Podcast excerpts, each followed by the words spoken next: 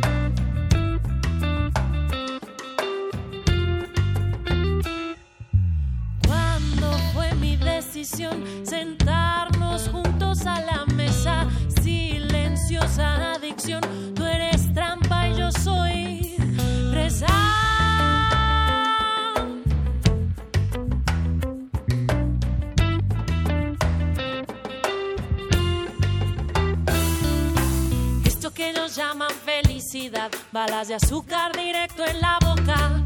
A un niño no le.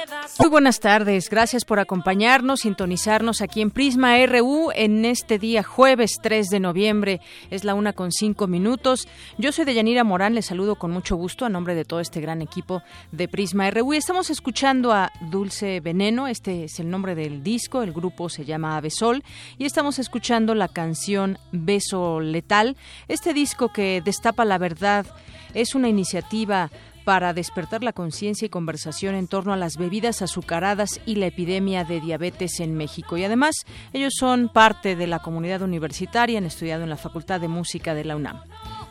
Me amputa el cuerpo y la sonrisa. Te digo no, te digo no, porque a mí me gusta la vida.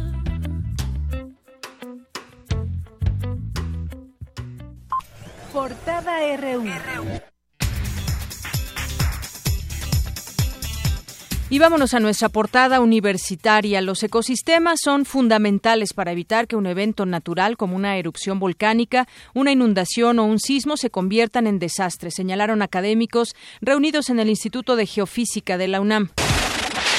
José Guillermo Penieres Carrillo, investigador de la Facultad de Estudios Superiores Cuautitlán de la UNAM, fue reconocido con el Premio Nacional de Química Andrés Manuel del Río en la categoría Docencia. El Consejo Universitario de la Universidad Autónoma de Aguascalientes aprobó por unanimidad la instauración de la cátedra Juan Ramón de la Fuente Ramírez, en reconocimiento a la trayectoria del ex rector de la UNAM como médico, catedrático e investigador en el área de psiquiatría. Hoy en nuestra portada nacional, el gobernador electo de Veracruz, Miguel Ángel Yunes, se reunió con el titular del Ejecutivo Federal. Después del encuentro, se informó que se instalará una mesa de negociación para hacer frente a la crisis de la entidad. Más adelante platicaremos con el panista de los detalles.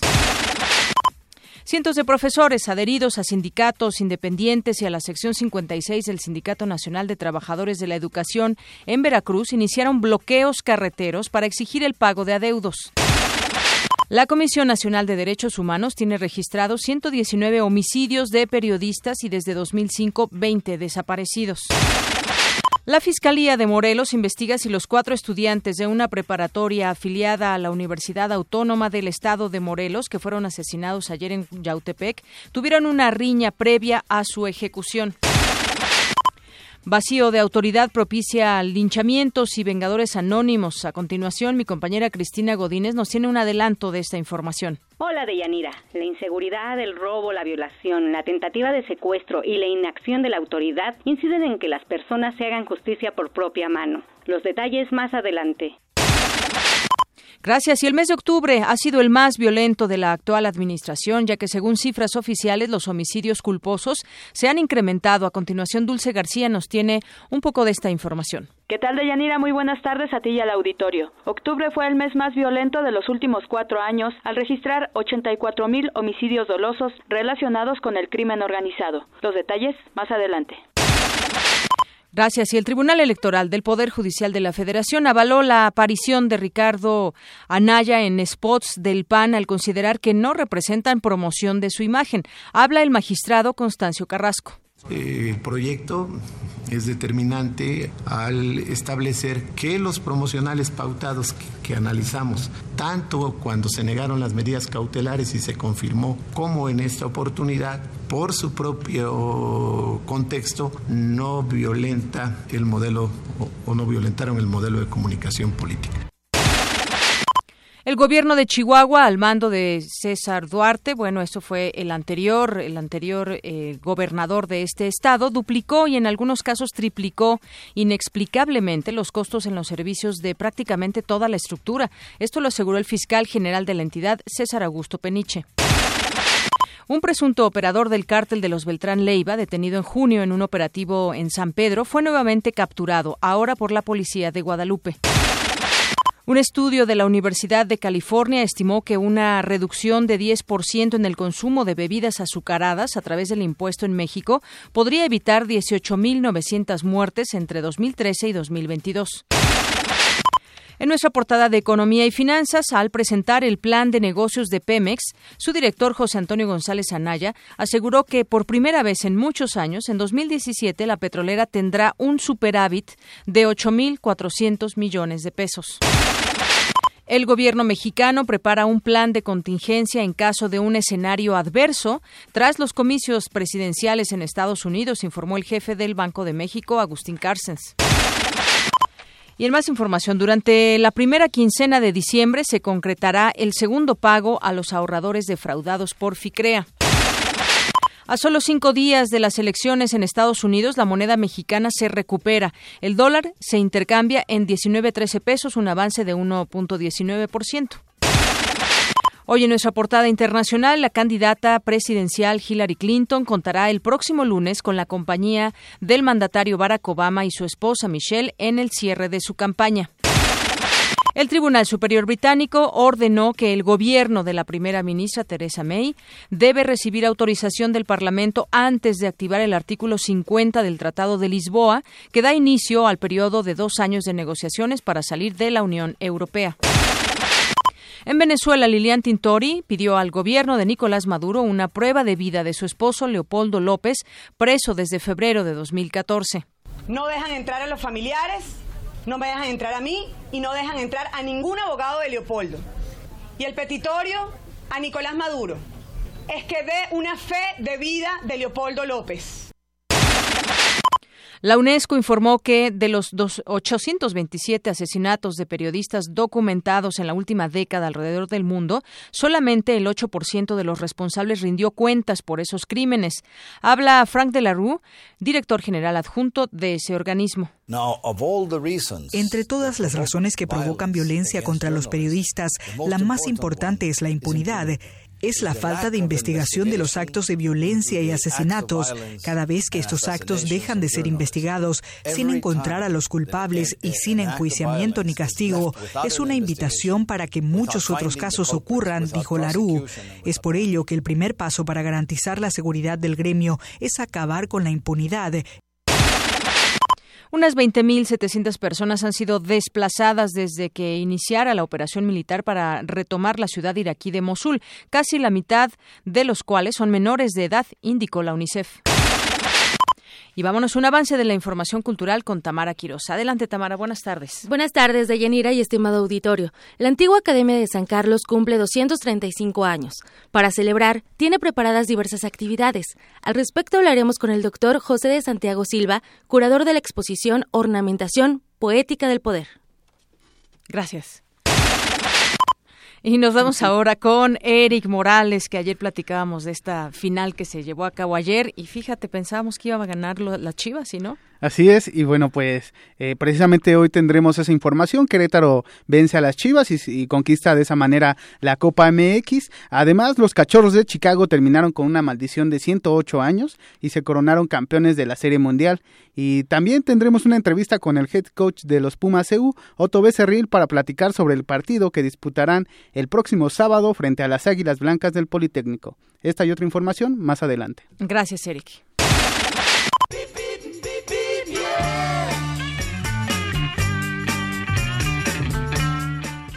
Y nos vamos a la información del tráfico. Iniciamos este reporte en la zona centro que hallarás ahí tránsito abundante en Calzada de la Viga desde Fray Servando Teresa de Mier hacia Lorenzo Boturini. Vialidades inmediatas a la Prepa 7 Ezequiel Chávez. Alternativa, la alternativa es Eje 3 Oriente. Y en otro punto, para quien su destino es la Facultad de Ciencias Políticas y Sociales, encontrarás buen avance en ambos sentidos de Mario de la Cueva entre Investigación Científica y Avenida Insurgentes.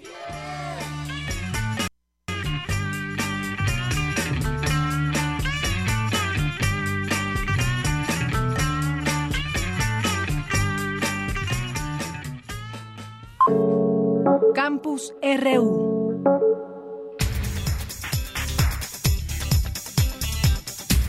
Bueno, y nos situamos ahora en nuestro campus universitario. La UNAM trabaja en el desarrollo de tecnología para apoyar a personas que no tienen una o dos manos. Mi compañero Antonio Quijano nos tiene esta información. Adelante, Toño. Buenas tardes.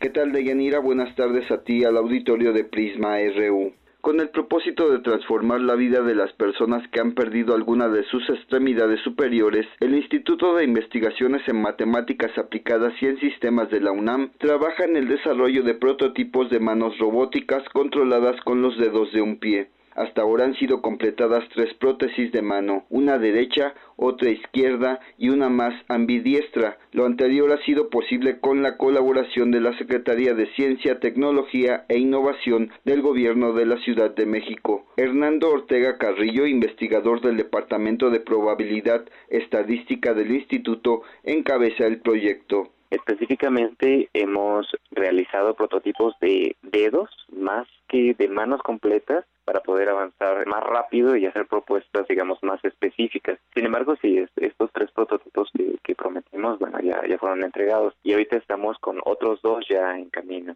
El experto agregó que estos dispositivos estarán listos en año y medio porque aún es necesario cumplir con un proceso de pruebas y certificación. Y sobre todo gente que no tiene acceso a una prótesis, digamos, más allá de la estética, eh, que es solamente aparente una extremidad, o las tradicionales mecánicas de gancho que bueno ya datan yo creo que más allá de la, de la Segunda Guerra Mundial. Entonces a ese tipo de personas es a quien queremos llegar principalmente y sobre todo dotarlos de estas prótesis que ya son electromecánicas. De alguna forma se van a ir integrando más a su cuerpo y van a dotar de eh, el beneficio de la movilidad eh, a través de su voluntad digamos. Pues yo creo que sí va a haber bastantes beneficiados aquí en el Distrito Federal y en la República. Los especialistas de la UNAM trabajan para que sean económicas y puedan así ser adquiridas por las instituciones de seguridad social del país y beneficiar a quienes más lo necesitan. Estamos tratando de hacer que solamente sea con motores eléctricos, tratando de, hacerlo eh, nuevamente con este concepto que hemos desarrollado de, la plantilla para el pie y tratar de controlarla con, con, los dedos de los pies, pero, insisto, de tal forma que no tengamos que usar sensores o no sensores de los que se tengan que importar, ni circuitería, únicamente motores de DC que se pueden fabricar aquí en México a un precio muy económico y de tal forma que se que puedan soportar eh, la intemperie sin, ningún problema. el otro beneficio que se va a tener de, este, de estos modelos es que cualquier persona las puede utilizar. Estoy hablando de personas incluso del campo que no tengan que tener este cuidado alguno de, de los mecanismos o de la parte electrónica. Según datos del Instituto Nacional de Estadística y Geografía, en México hay 120 millones de habitantes, de los cuales 7.2 millones reportan alguna discapacidad, y de esta cifra, el 33% tiene dificultad en mover o usar sus brazos o manos. Hasta aquí mi reporte de Yanira. Buenas tardes. Gracias, Toño. Muy buenas tardes. Y nos vamos a otras cosas. El tema de la obesidad de nuestro país sigue siendo un gran problema porque se liga con distintas enfermedades como el caso de la diabetes. La alteración del peso produce una resistencia a la insulina, la cual interviene en el proceso metabólico y esto genera propensión a la diabetes. Es mi compañera Virginia Sánchez quien nos tiene esta información. Adelante.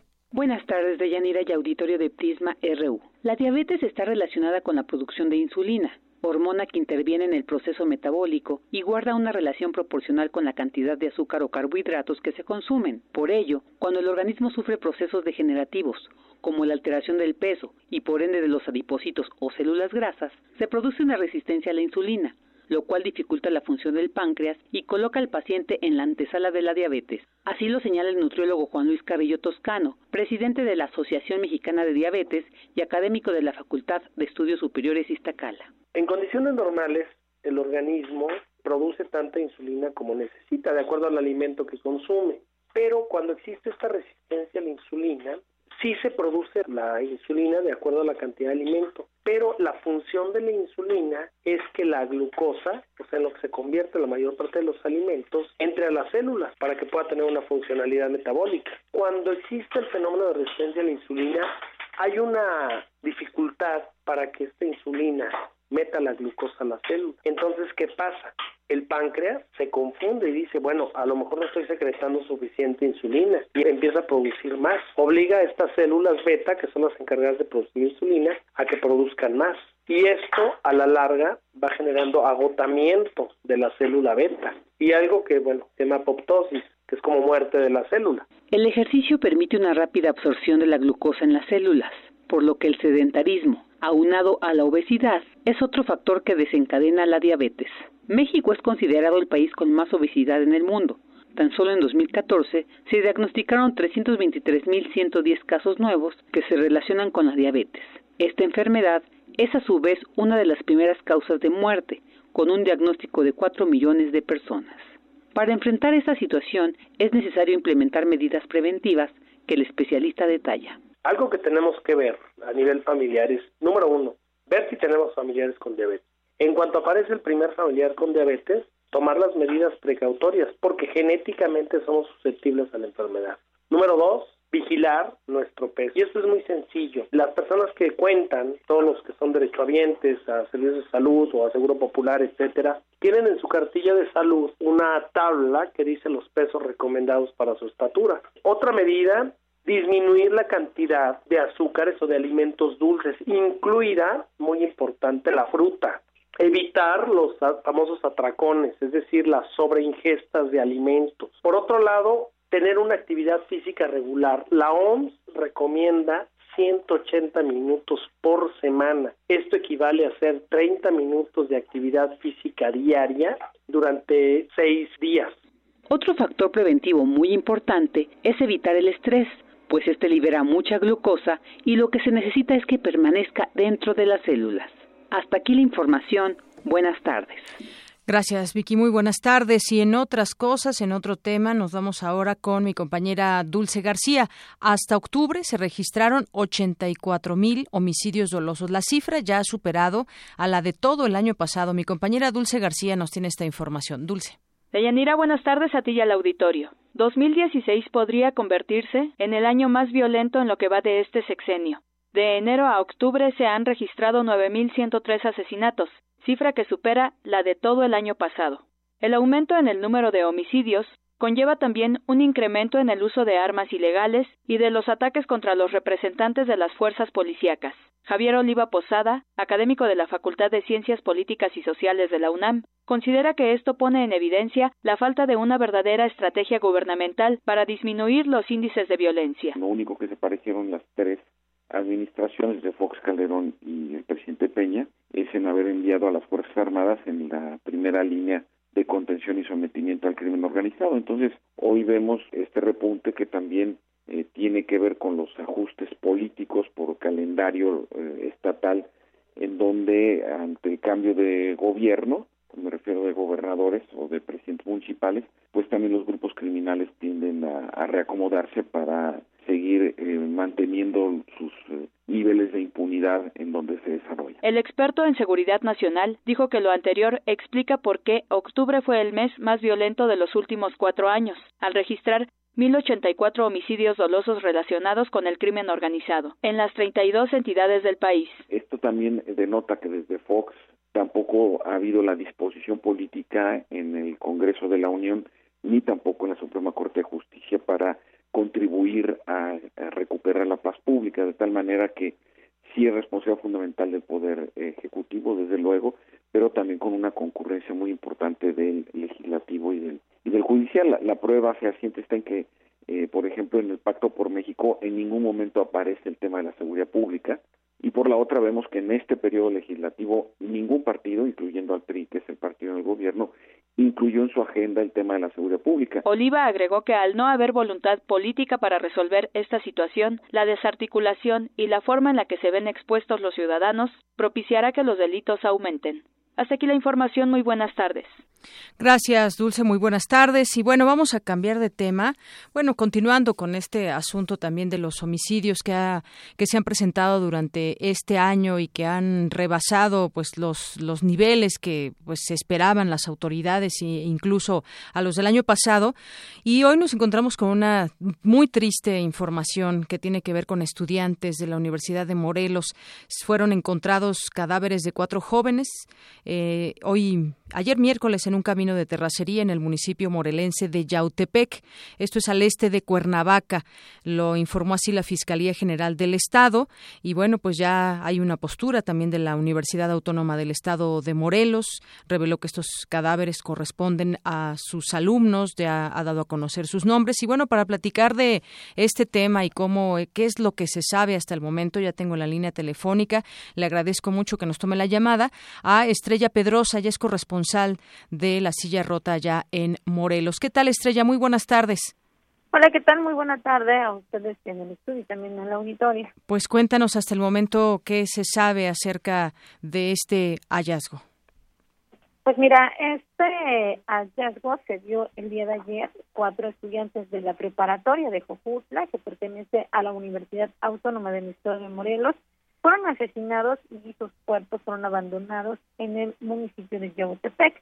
Esto eh, eh, después de haber asistido a una fiesta de Día de Muertos en el municipio de Tlaltizapán.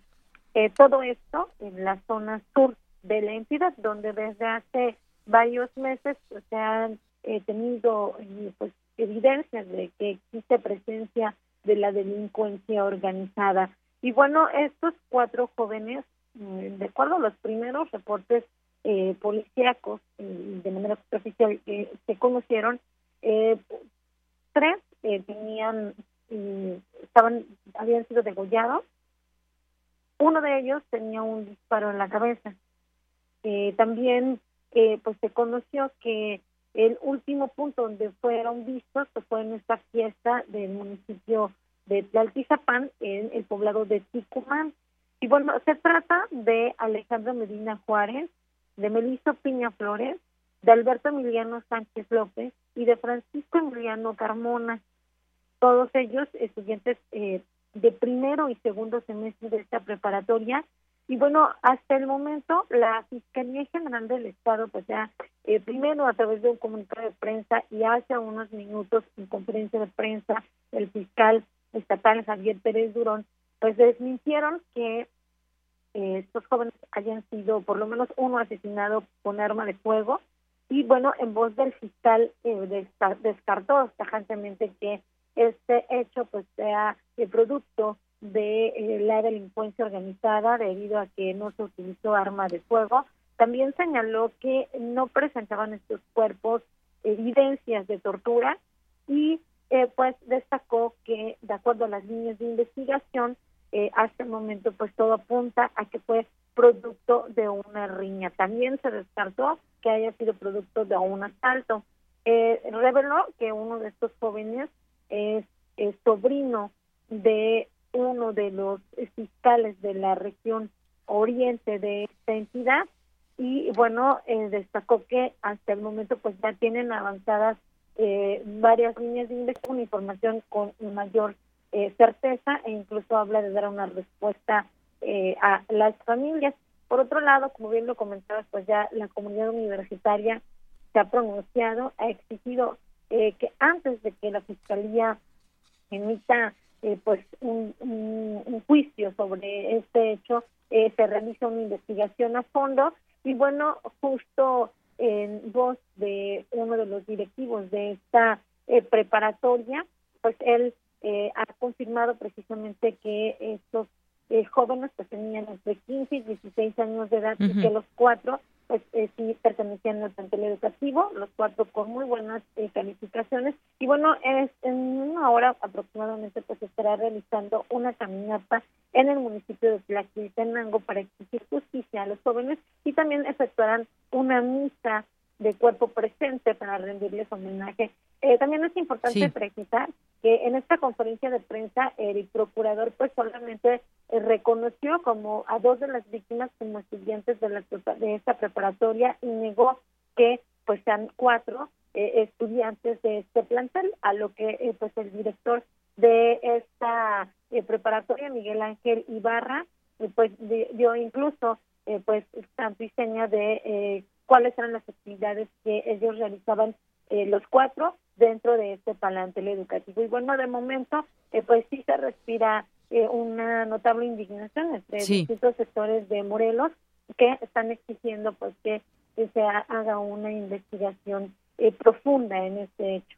Sí, como bien dices, la, la, población exige justicia, pero sobre todo también claridad, porque se conoce que estos chicos se habían reunido, todos ellos mencionabas menores de edad, 15, 16 años, se habían reunido para ir a festejar, me parece, el, cumpleaños de alguno de ellos, y sin embargo ya no regresaron, ellos salieron en un automóvil, y pese a que pues ahora la última información se da a conocer y nos dices bien tú, no se tienen datos de huellas de tortura, en algún momento se, se, se dejó entrever que así había sido, habían sido eh, dos de ellos degollados y bueno, toda esta información que está poco clara hasta el momento, se habla de que no, no se piensa que pudo haber sido el crimen organizado, dado que no, sean, no se utilizaron armas, armas de fuego, sino otro tipo de elementos para quitarle la vida a estos jóvenes. Así que pues nos vamos a mantener muy atentos a este caso, que sí, como bien indicas también la comunidad está indignada ante ello y pues lo que exigen es justicia y yo agrego este este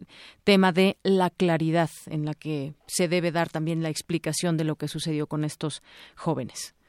Así es, pues estaremos pendientes de cómo eh, se va desarrollando. Lo que sí es importante señalar es que la comunidad universitaria este día pues estará participando en la caminata que realizarán los familiares y bueno los directivos de esta preparatoria. Muy bien. Bueno, pues Estrella Pedrosa, corresponsal de La Silla Rota, gracias por esta información y esta participación especial aquí en Radio UNAM. Muchas gracias.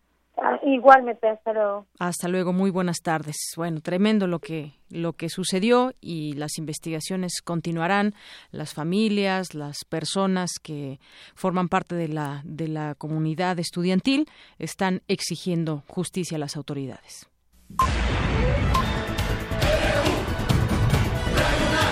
Prisma RU. Con Deyanira Morán.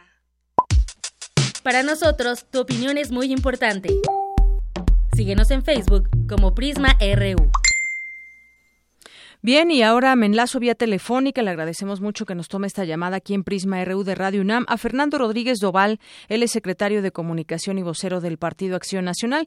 ¿Qué tal, eh, Fernando? Buenas tardes. Hola, Deyanira, buenas tardes. Un saludo a ti y a todo el auditorio. Gracias. Bueno, pues aquí hemos estado dando seguimiento a lo que sucede dentro del PAN o lo que por lo menos desde, desde fuera podemos observar y debido a, pues a estas cartas que en su momento se enviaron, un poco en el reclamo al dirigente nacional de ese partido de que se ponga a trabajar y si quiere pues ser candidato en su momento pues lo exprese de una vez porque esto enrarece el tema y demás y bueno pues en un en un contexto donde también eh, pues apenas el tribunal electoral falló a, favor, digamos, de Ricardo Anaya por esos spots donde pues había una denuncia eh, de por medio donde decía que estaba exponiendo su, su imagen pues a favor del mismo y pues esto generó cierta cierta molestia. ¿Qué nos puedes decir de lo que sucede ahí en el PAN, Fernando?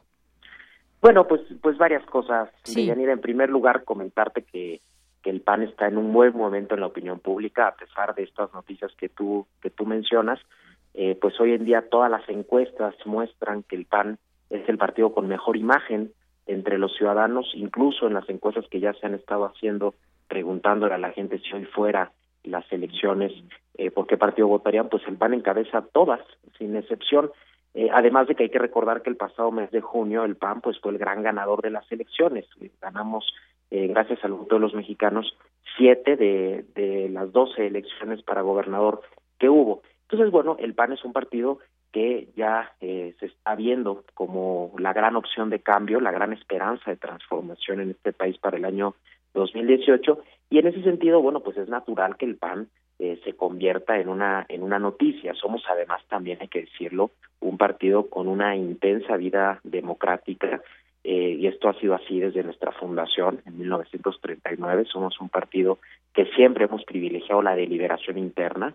No somos, a diferencia de partidos como el PRI, pues un partido donde hay una sola línea, una sola postura, una sola visión y todos se cuadran a esa, a esa visión. Entonces, en este sentido, es natural que existan al interior del partido diversas voces que, por supuesto, pues son respetables todas, todas ellas. Pero lo que te puedo decir es que en el PAN estamos muy contentos por estos datos que te doy, por haber sido el partido que ganó las elecciones de este año, por ser al día de hoy la gran esperanza de cambio para el año 2018 y también, por supuesto, nos estamos preparando para las cuatro elecciones que hay el próximo año. Hay elecciones muy importantes en el Estado de México, Coahuila, dos estados que no han vivido la alternancia, son de los poquitos estados ya que siempre han sido gobernados por el PRI, además muy mal gobernados, Moreira, el caso Moreira en Coahuila, los dos hermanos que han también generado un desastre financiero y de seguridad en ese estado, el Estado de México, pues cuna del grupo político que actualmente gobierna en el país, un grupo político que se ha caracterizado por su ineficacia y por su corrupción, y por otro lado, pues hay elecciones también en Nayarit, un estado que también queremos ganar, y hay elecciones municipales en el estado de Veracruz, lo que estamos viendo en estos días, ¿no? En Veracruz, muchísimos alcaldes quejándose también del desfalco financiero que dejó ahí Javier Duarte, bueno, pues también habrá nuevamente elecciones en Veracruz. Entonces, en el PAN estamos eh, ya trabajando para, para ello, estamos concentrados en ello y bueno, y por supuesto, pues entre todos los panistas somos muy conscientes de que hay que cuidar esta buena imagen que hoy en día tiene el partido y por eso pues hemos hecho desde también nuestra nuestra labor aquí en la dirigencia nacional pues constantes llamados a la unidad y a que procesemos de manera tranquila, de manera serena todas las diferencias que legítimamente pueden existir. Eh, Fernando Rodríguez Doval, eh, los números del PAN no están mal, efectivamente, si los vemos con, con la realidad en las pasadas elecciones, no, no les fue mal y eso, pues, evidentemente deberán aprovecharlo en el partido. Pero, ¿qué opinas, por ejemplo, de lo que hoy se publica eh, en torno a Ricardo Anaya, el dirigente nacional, con respecto a todo esto que destapan que se da una vida de lujo en Estados Unidos, hacen cuentas, no cuadran. Esto de alguna manera puede afectar, eh, eh, te lo digo, ante la opinión pública, o bien ¿Crees tú que haya también manos propias de los panistas eh, dando a conocer esta información o es meramente, eh, consideras una investigación eh, periodística o finalmente ¿qué, ¿qué, opinas de esto que se está diciendo y de alguien que pues es su dirigente nacional pero que además en algunos momentos se ha tenido esa digamos sospecha de que pueda querer ser uno de los de abanderados que pueda ser el candidato de, del Partido Acción Nacional a la presidencia de la República? Con, mucho gusto, Deyanira. Lo primero que hay que decir es que esta información que ha trascendido en, algunos espacios informativos es totalmente inexacta y una información inexacta pues llega a conclusiones falsas. Si en este país hay un dirigente que desde el primer momento ha estado dispuesto y así lo ha hecho a transparentar sus ingresos y sus gastos ha sido Ricardo Anaya. Esta información no es ninguna investigación periodística. Esta, investiga, esta información es una información que el propio presidente del PAN dio a conocer en su 3 de 3 Incluso hay, digamos, una nueva modalidad del 3 de 3, que hoy se llama 3 de 3 Plus, que lo, lo hace una organización que se llama Mexicanos contra la Corrupción y la Impunidad, que es muy detallado, donde tienes que poner ahora sí que con pelos y señales todos tus ingresos, todos tus gastos, todas tus propiedades, de qué vive tu familia y todo eso ya lo hizo Ricardo Anaya desde hace varios meses. De hecho es prácticamente el único, fue el primer el primer presidente de partido que lo hizo. Y déjame decirte algo, Yanira, justo si nosotros revisamos eh, el Twitter de María Amparo Casar, María Amparo Casar es la presidenta de esta Asociación Mexicanos contra la Corrupción y la Impunidad y además es una persona absolutamente respetable, nadie duda de María Amparo Casar ella pues se ha dedicado justamente a promover este este esquema de 3 de 3. Ella en su Twitter en estos momentos lo puede revisar el auditorio y por supuesto tú, ella avala el 3 de 3 de Ricardo Anaya y ella dice que por supuesto en el 3 de 3 que presentó ante ellos, Mexicanos contra la Corrupción, sí existe una coincidencia entre ingresos y gastos de Ricardo Anaya. Así que, por supuesto, en ese sentido, decir que no, no hay ninguna eh, alteración, no hay ninguna eh, cosa extraña, Eh, Ricardo Anaya tiene ingresos propios, él y su familia y su esposa, hay que decirlo, ajenos a la política, es decir, no es alguien que viva del erario público, él tiene ingresos, eso creo que es algo que no tiene nada de malo, son ingresos que han sido transparentados, son ingresos que están pagando impuestos, son ingresos que él y su familia tienen desde mucho antes de dedicarse a la política y eso está todo perfectamente claro. Sí, fíjate, te lo preguntaba. No, es para nosotros un, tema escandaloso. Un, tema escandaloso, sí, porque eh, lo que se publica es que hoy es que de acuerdo con su declaración 3 de 3 tiene ingresos anuales por un millón ciento cincuenta y ocho mil trescientos treinta y tres pesos, pero que según lo que se ha calculado de esta vida que tiene allá en Estados Unidos se calcula en cuatro en cuatro millones quinientos mil pesos y además da muchos detalles de la escuela donde tiene a los hijos, de los viajes que hace cada fin de semana a Atlanta y pues de todo lo que lo, lo que se renta allá, por ejemplo esta casa donde se vive en un lugar exclusivo, en fin sacaron muchos detalles de todo lo que sí, de, lo que se que incluso ponen en peligro la integridad de, de los hijos del presidente del PAN, pero él no ha tenido problema incluso en darlos a conocer precisamente en aras de transparencia al máximo. Hacen una lectura incorrecta de su 3 de 3. eh, en este el formato de 3 de 3, te lo digo porque yo también lo hice, yo fui uno de los primeros cuatro diputados que hace hace dos años lo presentamos en, en, cuando apenas iniciaba este este proceso del 3 de 3 y que hoy afortunadamente ha crecido mucho.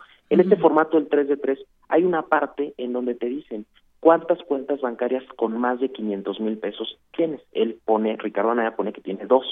Eh, no, no te preguntan la cantidad específica. Entonces, ¿qué es lo que hace el periódico? Supone que son 500 mil pesos, pero no. Ahí en ese formato claramente se dice que puede ser de 500 mil o más, ¿no? Entonces, por eso ellos llegan a la conclusión de que gana esta cantidad que tú has mencionado cuando en realidad él hoy, como ya lo he estado diciendo en varias entrevistas, incluso en su Twitter tiene una carta ya subida eh, desde el día de antier, por cierto, antes de que saliera el reportaje de hoy del Universal, él ya claramente está diciendo eh, de dónde obtiene esas rentas, él tiene, eh, él y su familia tienen propiedades en Querétaro, de donde ellos son, a locales que alquilan rentas, rentas que le permiten justamente junto con los ahorros de muchos años, pues darle ese esa educación a sus hijos, que es una estancia además temporal, no es que su familia vive en Estados Unidos, es una estancia temporal porque él quiere que sus hijos aprendan inglés y yo creo que cualquier padre de familia tiene derecho a decidir el tipo de educación que tienen sus hijos y nadie debe de meterse en ese derecho que tienen los padres, siempre y cuando por supuesto no vaya en contra de la ley, como es el caso. La verdad es que está todo perfectamente bien, bien aclarado. Sin duda, tú ya lo insinuabas, es una estrategia de golpeteo político, ¿no? Sabemos sí, digo, lo pregunto, ¿no? Y, yo te pregunto además, ¿logrará superar el PAN esta como rebelión interna? Porque habrá quien, quien se regodee con esa información al interior del PAN después de la carta que conocimos y todo esto. Yo, yo, yo te aseguro que sí, sí la vamos a superar. Mira, incluso eh, yo, yo te puedo asegurar que a nadie del PAN está contento con estas informaciones, porque saben que los panistas estamos en la mira del gobierno. El gobierno sabe que el PAN es hoy la principal opción de cambio para el país en el 2018. Todas las encuestas así lo muestran, no, no te lo comento yo, todas las encuestas así lo dicen. Entonces, pues, el gobierno está tratando de golpear a los panistas. Hoy es Ricardo Anaya, mañana serán otros panistas. Es decir, es una estrategia del gobierno y en ese sentido, pues por supuesto, esto a ningún panista le va a generar ninguna, ninguna alegría. y te aseguro que vamos a salir unidos sin ningún problema en el PAN. Ya se está trabajando en ello y en el PAN eh, pues vamos a hacer todo lo necesario para que haya estos espacios de diálogo y podamos superar cualquier diferencia legítima que pueda existir. Oye, yo por último ya te pregunto para terminar esta entrevista, eh, como tú decías, pues cada quien tiene el derecho y si tienen la posibilidad de irse a estudiar donde sea y yo te pregunto, de pronto los políticos pues quieren sentirse muy cercanos a la gente y pues habrá quien diga, híjole, pues ¿por qué se va a Estados Unidos? ¿Por qué no se queda aquí con su familia en México? Hay escuelas de inglés y demás, pero bueno, eso ya es un poco como pues te digo, la cercanía que de pronto quieren dar esa impresión también los, los políticos actualmente. Hay muchísimos, hay muchísimos políticos de Yanira que han estudiado en el extranjero. Sí, sí, Incluso políticos que nos han gobernado en este país, que han estudiado fuera este y que además yo insisto cualquiera tiene todo el derecho de si si tiene la posibilidad de mandar a estudiar a donde quiera yo creo que ese es un derecho inalienable de un padre de familia yo no sé las razones concretas que tenga Ricardo Anaya, es un tema íntimo, es un tema personal y la verdad es que molesta mucho que haya quien se quiera meter en ese terreno privado y familiar, pero bueno, insisto, él no ha tenido ningún inconveniente en darlo a conocer, él incluso ha explicado en entrevistas que pues, él ha querido darles experiencia a sus a sus hijos, es una estancia, insisto, temporal, no es de que se los haya llevado a vivir allá, es una estancia que, que no va a durar más de un par, más de, un par de sí, años. coincido en que sea este tema privado. Entonces, pues la verdad es que en ese sentido yo creo que hay que respetar las decisiones que cada familia tome eh, para la educación de sus hijos. Sí, coincido que sea un tema un tema privado y que pues desafortunadamente se hizo muy público y hasta con detalles como tú decías que pueden pues ahí poner ciertos eh, riesgos de conocer tanto detalle. Pero bueno, ha sido un gusto platicar contigo, Fernando Rodríguez Doval, y estamos atentos a lo que suceda ahí en el Partido Acción Nacional. Gracias. Gusto fue mío. Gracias a ti, un saludo al auditorio. Buenas tardes. Hasta luego, muy buenas tardes. Queremos conocer tu opinión. Síguenos en Twitter como arroba PrismaRU. Arte y cultura.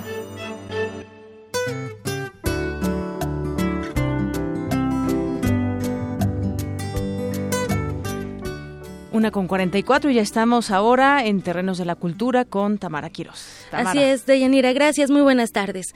En el marco del 235 aniversario de la antigua Academia de San Carlos, la Facultad de Artes y Diseño de la UNAM ha organizado la muestra titulada Ornamentación Poética del Poder.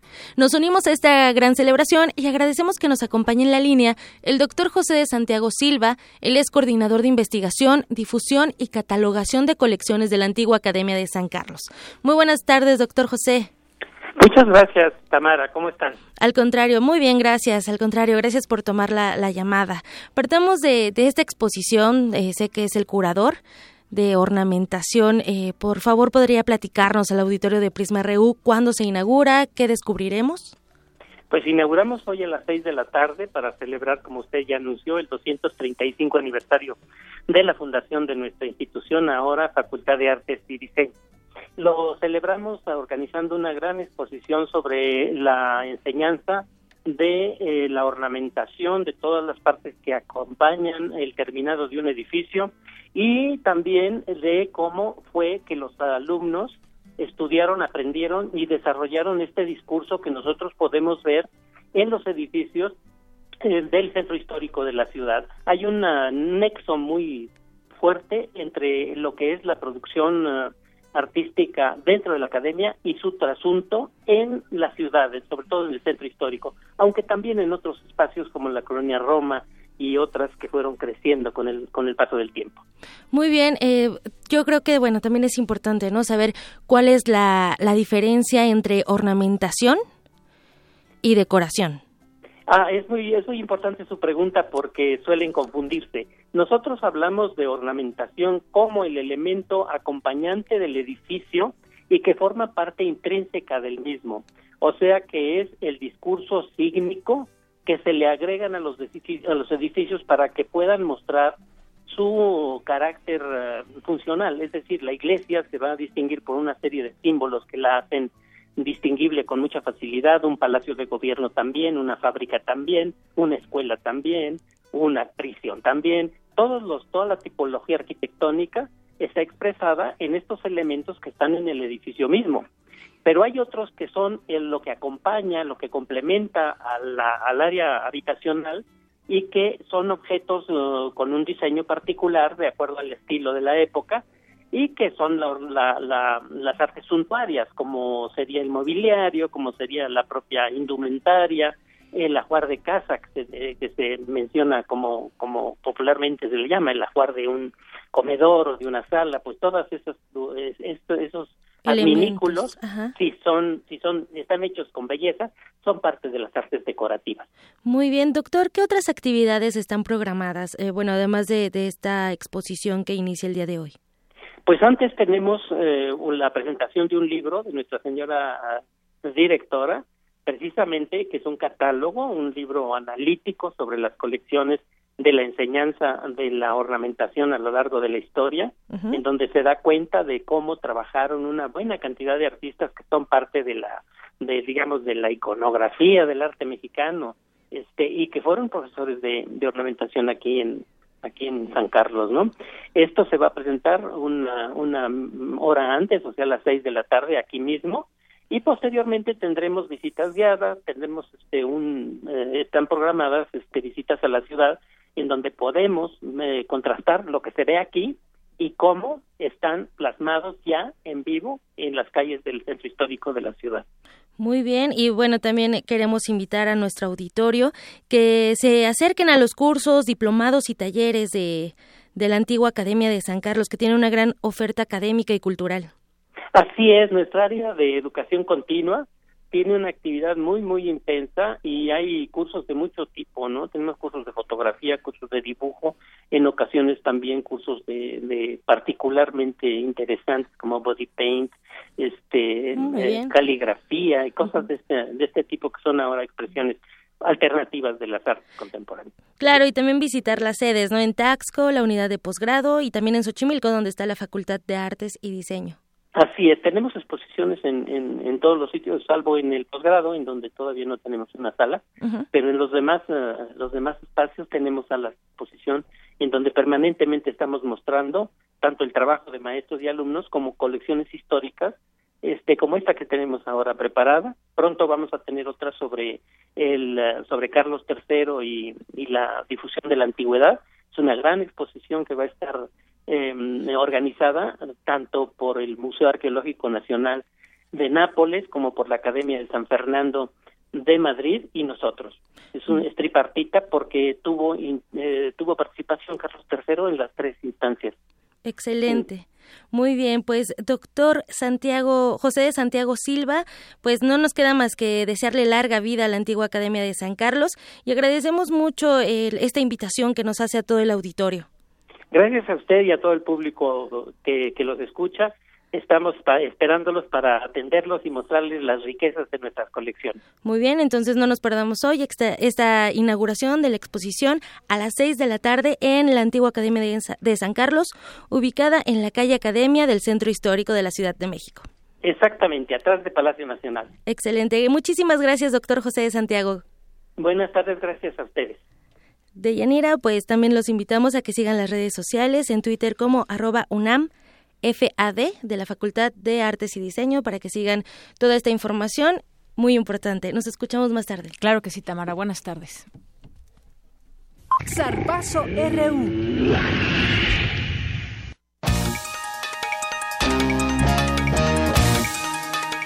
Y de un serpazo ya está aquí con nosotros Eric Morales. ¿Cómo estás? Muy bien. Ya con Deyanira. los detalles, Eric. Así es, pues, ¿te parece si arrancamos con la información deportiva? ¿Sí?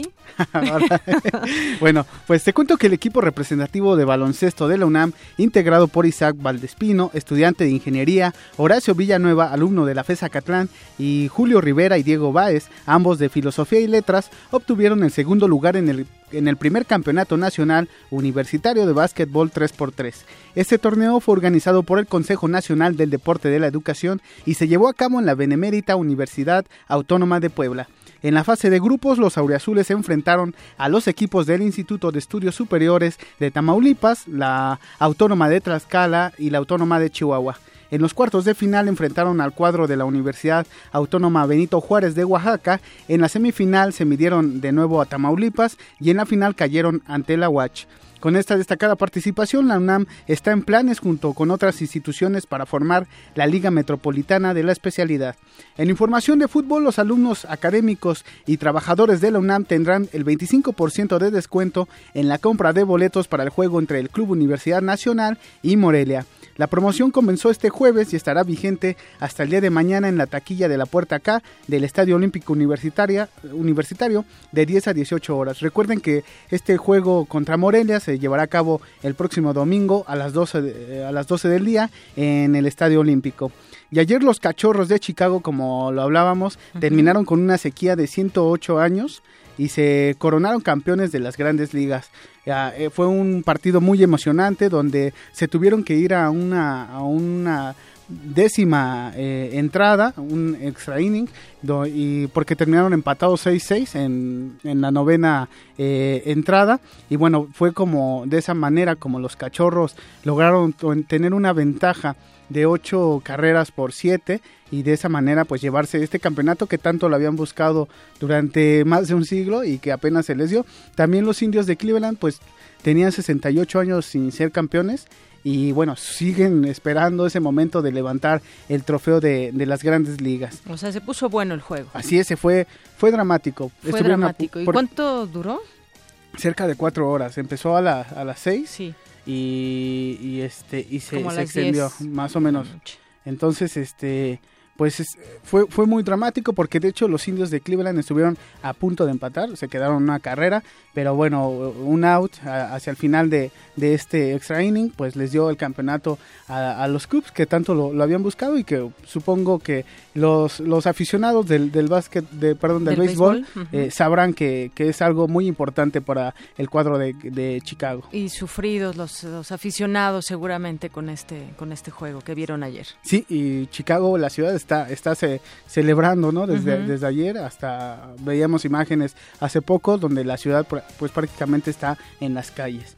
y bueno, pues también te comento que Querétaro le gana a las Chivas en tanda de penales, donde el portero de los Gallos Blancos, Thiago Volpi, tuvo una destacada participación, atajando dos, eh, dos disparos desde los 11 pasos. Y bueno, de esta manera Chivas se queda con las ganas de obtener esta Copa MX y Querétaro, por, otra parte, se lleva su primer torneo desde que es un cuadro de la primera división. Es decir, no, no, había ganado campeonatos de liga ni torneos de Copa y este es el primer torneo para ellos muy importante y que consagra una vez más a Víctor Manuel Bucetich, técnico de los Gallos, como uno de los mejores eh, estrategas de la historia del fútbol mexicano. Y bueno, pues en, en, un marco lleno de, de, mucha emoción en el Estadio La Corregidora, que es un inmueble maravilloso, Querétaro levanta este trofeo importante para su institución y que deja a Chivas eh, con las ganas de empatar a América como los dos eh, equipos con más trofeos ganados en, en la historia. Bueno, pues también están de festejos allá. Así es, y bueno. En Querétaro. Esta es la información deportiva. En una hora tendremos más información de Yanira. Claro que sí, Eric, muchas gracias. Y bueno, también más adelante le estaremos platicando acerca de este desplegado que hoy se publicó dirigido al gobierno federal, a la opinión pública nacional, donde pues suscriben distintos rectores de universidades públicas del país y que manifiestan su preocupación ante la drástica reducción de más de 37 mil millones de pesos para educación, en particular los destinados a nivel superior eh, contenido en el proyecto de presupuesto de egresos de la Federación para el ejercicio 2017 presentado por la Secretaría de Hacienda. Son cinco puntos los que incluyen y bueno, entre los firmantes están el rector de la Universidad Autónoma de, de Querétaro, de Sonora, de Tamaulipas, de Tlaxcala, de Zacatecas, de Puebla, de Oaxaca, de Nayarit, de la Ciudad de México, de Baja California. Ya comentaremos más adelante al respecto de este tema. Es la una con 56 minutos y nos vamos a la siguiente información con mi compañera Cristina Godínez. En los diferentes estados, municipios y regiones del país, los linchamientos están relacionados con el aumento de la inseguridad y el hartazgo que esto causa en la gente. Adelante, Cristina. De Yanira, auditorio de Prisma RU. Por distintos medios nos hemos enterado de casos donde una turba exaltada arremete contra personas retenidas, con frecuencia acusadas de cometer diferentes delitos. Los representantes del orden público son rebasados por la multitud enardecida. Es la llamada justicia por propia mano. El doctor Raúl Rodríguez Guillén, profesor de la Universidad Autónoma Metropolitana, Unidad Azcapotzalco, explica este creciente fenómeno. Los linchamientos son el resultado del crecimiento de la inseguridad. Los diferentes estados, regiones, municipios de México. El número más importante de linchamientos se da en donde el crecimiento de la inseguridad es más alto y está asociado particularmente al crecimiento del robo y a la violación y al abuso policial. También es la tentativa de secuestro o sustracción de menores. Y en términos más profundos, no es solamente el robo, la violación o el abuso policíaco, es el no castigo al robo, el no castigo a la violación, el no castigo al abuso policíaco.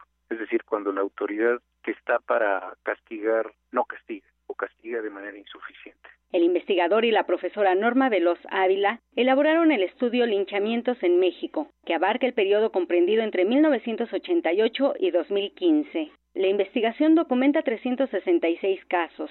Sin embargo, el doctor Rodríguez Guillén aclara que a junio de 2016 la cifra supera los 600 casos. Los estados de México y Puebla, además de la Ciudad de México, son las entidades que concentran el mayor número de linchamientos, sobre todo en zonas conurbadas. Las zonas en donde más se da es en las zonas conurbadas, en la Ciudad de Puebla, la Ciudad de México y la zona conurbada de la Ciudad de México, que es del Estado de México. ¿Qué tiene que ver eh, en particular con la inseguridad y sobre todo con el robo a bordo de autobuses o microbuses en zonas habitacionales. Generalmente los linchamientos, sea en el grado de ejecución o el grado de tentativa, se dan de manera espontánea o casi espontánea, es decir, no están planificados. Pueden suceder a bordo de un, de un autobús, pueden suceder en cualquier colonia, barrio o comunidad y tienen que ver con que en esos lugares es muy frecuente la presencia de la delincuencia y la falta de presencia de elementos de seguridad de la policía, etcétera, etcétera. Para Rodríguez, si las autoridades no cumplen con su función de brindar seguridad y combatir a la delincuencia, la justicia por mano propia continuará. Recientemente, cuatro asaltantes fueron ejecutados por un justiciero anónimo en la carretera México-Toluca. Según la Cámara Nacional de Autotransporte, los maleantes estaban implicados en al menos 30 robos en autobuses foráneos, lo que evidencia la inacción gubernamental. De Yanira, este es el reporte. Buenas tardes. Gracias, muy buenas tardes. Pues así, ese tema donde pues estas personas que fueron muertas por este justiciero, pues ya llevaban varias investigaciones y habían estado al menos en 30 otros eh, robos involucrados. Y ya llegamos a la primera hora de Prisma RU y tenemos un resumen con Ruth Salazar. Adelante, Ruth, buenas tardes. Buenas tardes, gracias Yanira. A ti y a todo nuestro auditorio, este es el resumen. En entrevista para Prisma RU, Estrella Pedrosa, corresponsal de La Silla Rota en Morelos, ofreció detalles sobre el asesinato de los cuatro estudiantes de preparatoria afiliada a la Universidad Autónoma del Estado de, de Morelos, que fueron encontrados ayer con lesiones de arma blanca en el municipio de Yautepec. Y bueno, hasta el momento la Fiscalía General del Estado, pues ya eh, primero a través de un comunicado de prensa y hace unos minutos en conferencia de prensa, el fiscal estatal Javier Pérez Durón, pues desmintieron que eh, estos jóvenes hayan sido por lo menos uno asesinado con arma de fuego. Y bueno en voz del fiscal eh, descartó tajantemente que este hecho pues sea el producto de eh, la delincuencia organizada debido a que no se utilizó arma de fuego. También señaló que no presentaban estos cuerpos evidencias de tortura y eh, pues destacó que de acuerdo a las líneas de investigación eh, hasta el momento pues todo apunta a que fue producto de una riña. En otro tema, Fernando Rodríguez Doval, secretario de Comunicación y vocero del Partido Acción Nacional, aseguró que la, información publicada en torno a las finanzas personales de Ricardo Anaya es falsa e inexacta que esta información que ha trascendido en, en algunos espacios informativos es totalmente inexacta. Si en este país hay un dirigente que desde el primer momento ha estado dispuesto y así lo ha hecho, eh, Ricardo Anaya tiene ingresos propios, él y su familia y su esposa, hay que decirlo, ajenos a la política, es decir, no es alguien que viva del erario público, él tiene ingresos, eso creo que es algo que no tiene nada de malo, son ingresos que han sido transparentados, son ingresos que están pagando impuestos, son ingresos que él y su familia tienen desde mucho antes de dedicarse a la política.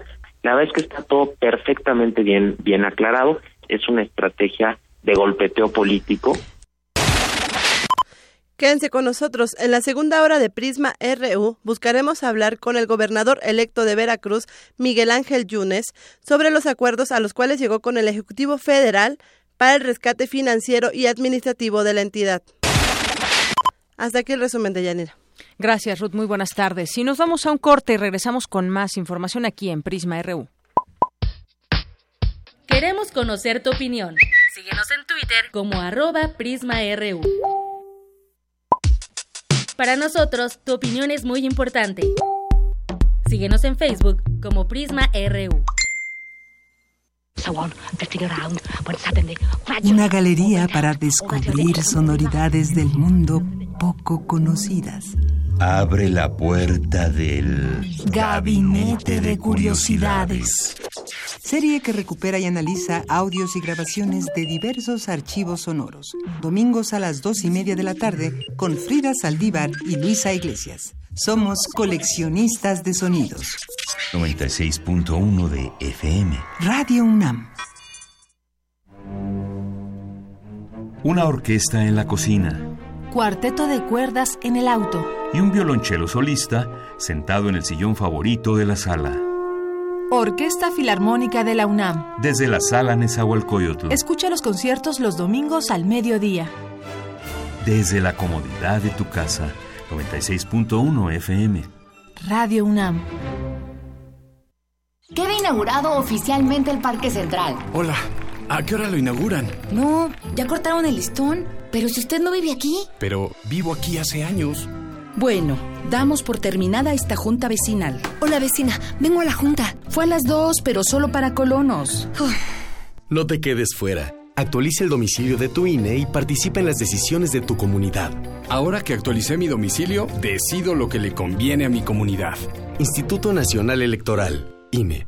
Tengo derecho a vestirme como yo quiera, sin que me juzguen.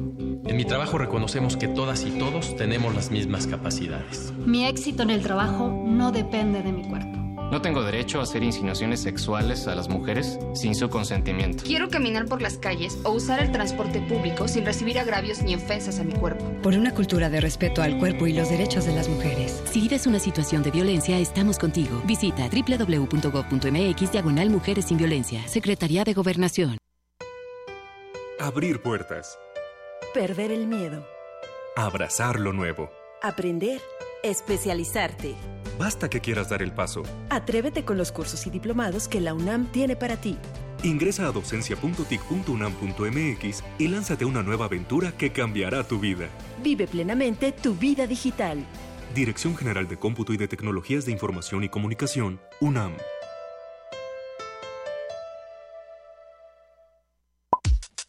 Para nosotros, tu opinión es muy importante. Síguenos en Facebook como Prisma RU. Bien, y gracias a todas las personas que se comunican con nosotros a través de las redes sociales. Y bueno, pues muchas gracias a José Luis Sánchez por la información que nos envía por Twitter.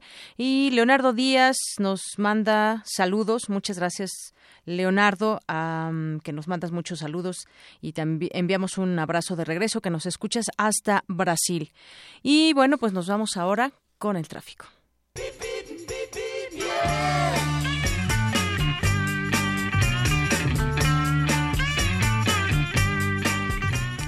Y en el tráfico iniciamos el reporte en la zona oriente de la ciudad que hallarás ahí lento avance en Avenida Canal de San Juan para quien deja atrás Avenida Leyes de Reforma y se dirige al plantel oriente del Colegio de Ciencias y Humanidades. La alternativa vial es el Eje 5 Oriente. Y hay buen avance en Calzada del Hueso de Calzada de Tlalpan hacia Avenida División del Norte, vialidad inmediata a la preparatoria número 5 José Vasconcelos. Y finalmente en la zona sur de la ciudad, tránsito abundante muestra Paseo del Pedregal desde Anillo Periférico y para quien su destino es el Colegio de Ciencias y Humanidades Plantel Sur, la alternativa es Avenida Insurgentes.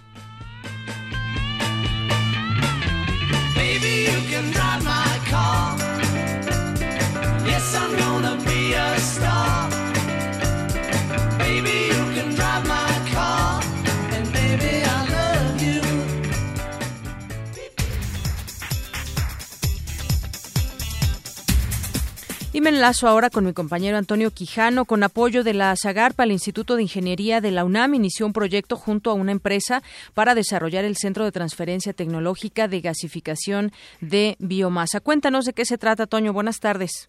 Buenas tardes, Yanira. Te hablo auditorio de Prisma RU. México solo utiliza el 3.5% de su biomasa para la generación de gas de síntesis y carbonos vegetales, útiles como combustibles para generar electricidad. Se trata de un proceso con gran potencial para las comunidades rurales aisladas, la industria agropecuaria, así como para la industria forestal. Por ello, con el apoyo de la Zagarpa, el Instituto de Ingeniería de la UNAM inició un proyecto con la empresa Green2 para desarrollar el Centro de Transferencia Tecnológica de Gasificación de Biomasa, que se localiza a un costado del Centro de Exposiciones y Congresos de la UNAM. Habla el doctor Luis Álvarez y Casa, director del Instituto de Ingeniería. Para nosotros esta planta representa una oportunidad de investigación también muy importante. La intención a futuro es que la UNAM ocupe todos los derechos de jardinería para poder hacer gasificación y generar una parte de nuestro consumo eléctrico utilizando nuestra propia biomasa. Álvarez destacó el beneficio para las comunidades rurales. Escuchemos. Estos proyectos son proyectos de mucho impacto en comunidades rurales, eh, principalmente en comunidades rurales que no tienen fácilmente acceso a la electricidad. Eh, dentro del marco de la reforma energética eh, se prevé la presencia de un fondo de electrificación. Este fondo de electrificación tiende a sustituir lo que hacía antes Comisión Federal de Electricidad para las comunidades rurales pequeñas. Eh, ahora es obligación de la Secretaría de Energía encargarse de ese problema de electrificación y nosotros proponemos que utilizar esta alternativa de gasificación es una alternativa interesante, sobre todo si se usan residuos forestales. Ahora escuchemos a Jesús Arroyo García, representante de la Secretaría de, Agricultura, Ganadería y Desarrollo Rural, Pesca y Alimentación. Escuchemos. Y la idea es precisamente esa, que todo este tipo de biomasa que existe en el país la podamos utilizar. La estamos desperdiciando, la estamos subutilizando y es necesario que la pueda, se pueda utilizar con dos objetivos fundamentales. Primero, aprovechar la reforma energética del presidente Peña Nieto en el sentido de que se puede generar energía, ya sea nosotros trabajamos no solo para producir energía eléctrica eh, en, este sentido con las biomasas, sino también estamos trabajando para producir eh, eh, combustibles afines al medio ambiente. Estamos trabajando con el tema de caña de azúcar, super sorgo, sorgo dulce para producir etanol y las biomasas que también se utilizarán aquí, que es la de jatrofa y liguerilla para producir aceite de resino o aceite de jatrofa, para producir biodiesel y llegar también a la producción de la bioturbocina. Deyanira, auditorio por el ingeniero Daniel Camarena Elizondo de la empresa Green2, son proyectos muy atractivos para la banca internacional. Escuchemos. La idea es que ellos sean los dueños de las empresas generadoras de energía. Entonces, ¿bajo qué mecanismos, bajo apoyos o créditos que puedan provenir de FIRCO, de FIRA, de diferentes entidades? Son proyectos además muy, muy atractivos para la banca internacional. Tanto el Banco Mundial como el Banco Interamericano de Desarrollo les interesa invertir no solo en energías renovables, sino en aquellas que tienen un alto impacto social positivo. Y ese es quizás el mayor atributo de esta, de esta tecnología es el impacto social positivo que se tiene. De Auditorio, hasta aquí mi reporte. Buenas tardes.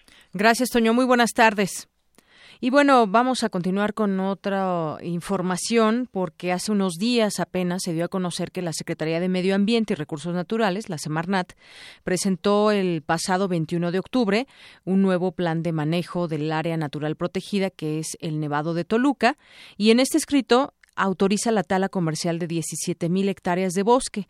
Esto quiere decir el 33% del territorio de esta reserva natural que podría ser destruido. Ya hay una respuesta y Rafael Paquiano, secretario del Medio Ambiente, negó que se permitiera la deforestación de todas estas hectáreas ahí en el bosque del Nevado de Toluca. Es mi compañero Isaí Morales el que nos tiene toda esta información. Adelante, Isaí. ¿Qué tal, Deyanira? Muy buenas tardes.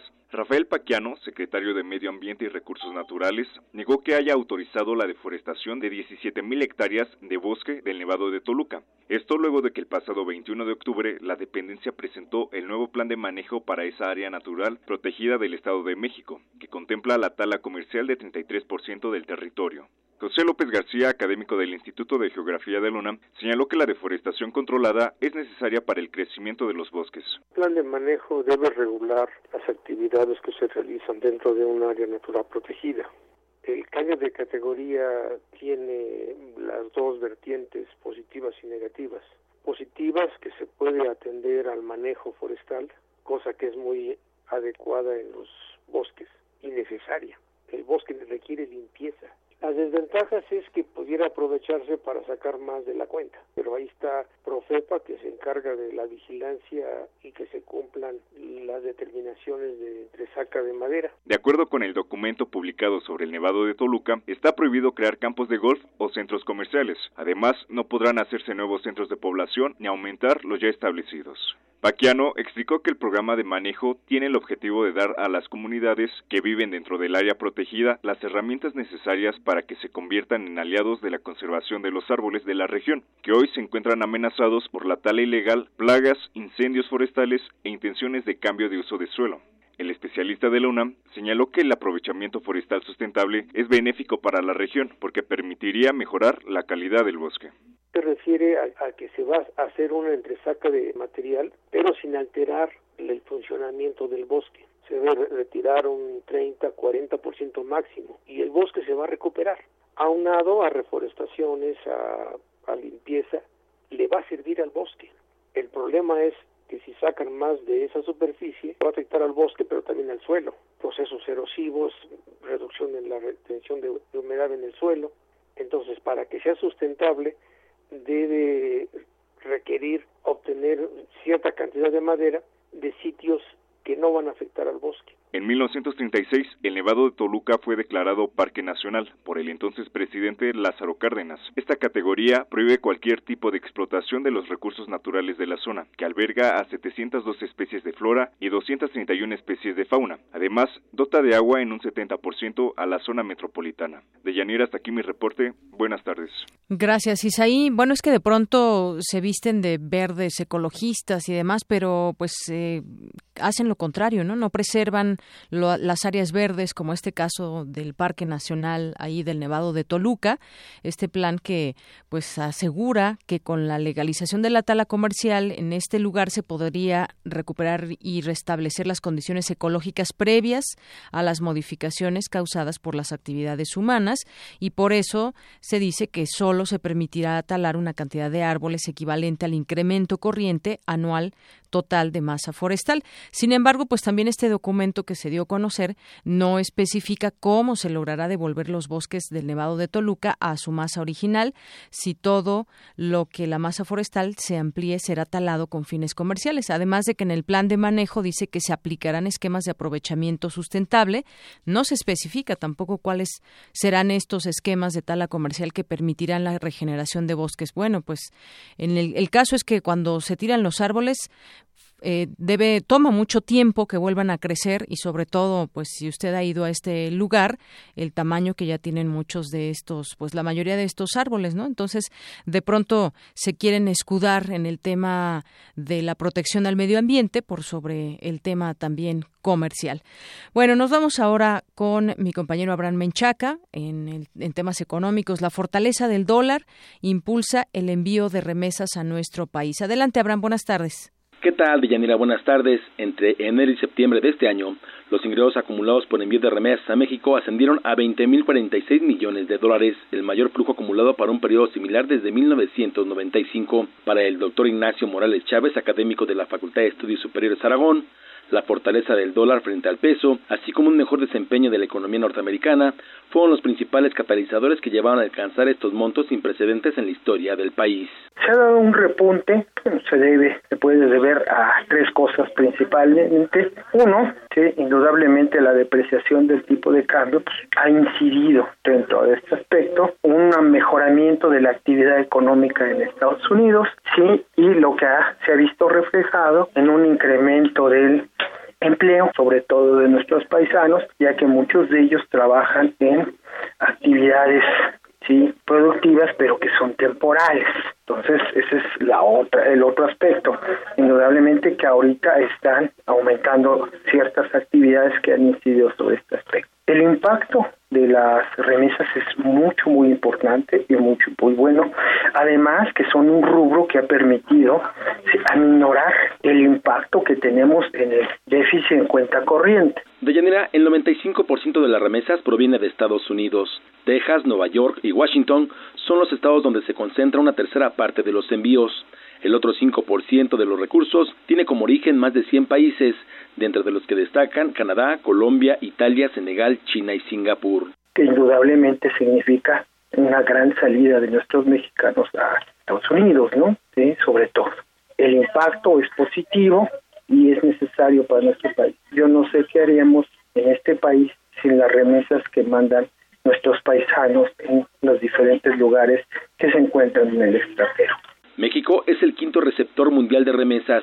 Michoacán, Guanajuato, Jalisco, el Estado de México y la Ciudad de México son los mayores receptores de estos recursos. De Yanira, la información que tengo. Buenas tardes. Gracias, buenas tardes, Abraham. Dos con diecisiete minutos y nos vamos, nos enlazamos vía telefónica con Hugo Aboites, él es rector de la Universidad Autónoma de la Ciudad de México. ¿Qué tal, rector? Muy buenas tardes, bienvenido. ¿Cómo le va? Muy buenas tardes. Bien, pues eh, vimos en esta ocasión, el día de hoy, en varios medios de comunicación, pues este desplegado que ustedes publican y que signan varios rectores de universidades públicas en el país. Y bueno, pues tiene que ver con, eh, pues, eh, el riesgo que hay para el país, el recorte en el presupuesto a universidades y bueno, pues algunos datos, por ejemplo, que aquí conocemos, Dirvan Dame, jefe de la División de Innovación y Medición de, de Progreso eh, de la Organización para la Cooperación y Desarrollo Económicos, asegura que es una situación de riesgo para el país el recorte en la educación superior anunciado para el próximo año.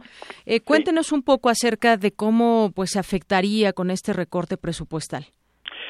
Eh, mire, las, las instituciones educativas en general y las universidades eh, públicas en especial son eh, particularmente sensibles a las reducciones presupuestales porque su tarea es eh, de mediano y largo plazo, no, no es una tarea inmediata. Y esto hace que al recortarse los recursos las repercusiones se extiendan a lo largo de varios años. Estamos contemplando también la posibilidad de que estos recortes no sean únicamente este año.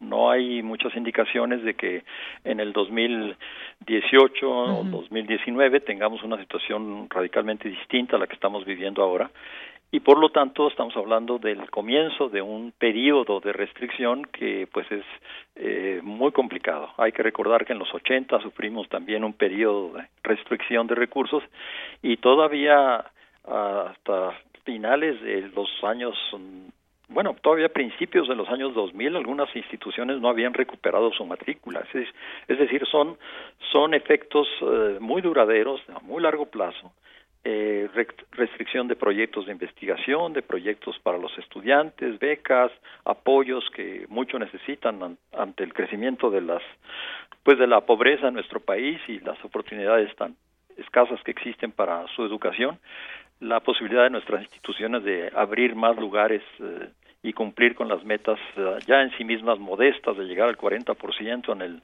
2018 porque México es uno de los países con más baja cobertura en América Latina, más, más abajo que Ecuador, Perú, Chile, Brasil, Argentina, prácticamente todos los países tienen una cobertura mucho más alta que México. Entonces sí, sí tiene un impacto muy profundo y la declaración de la OSCE pues es muy significativa.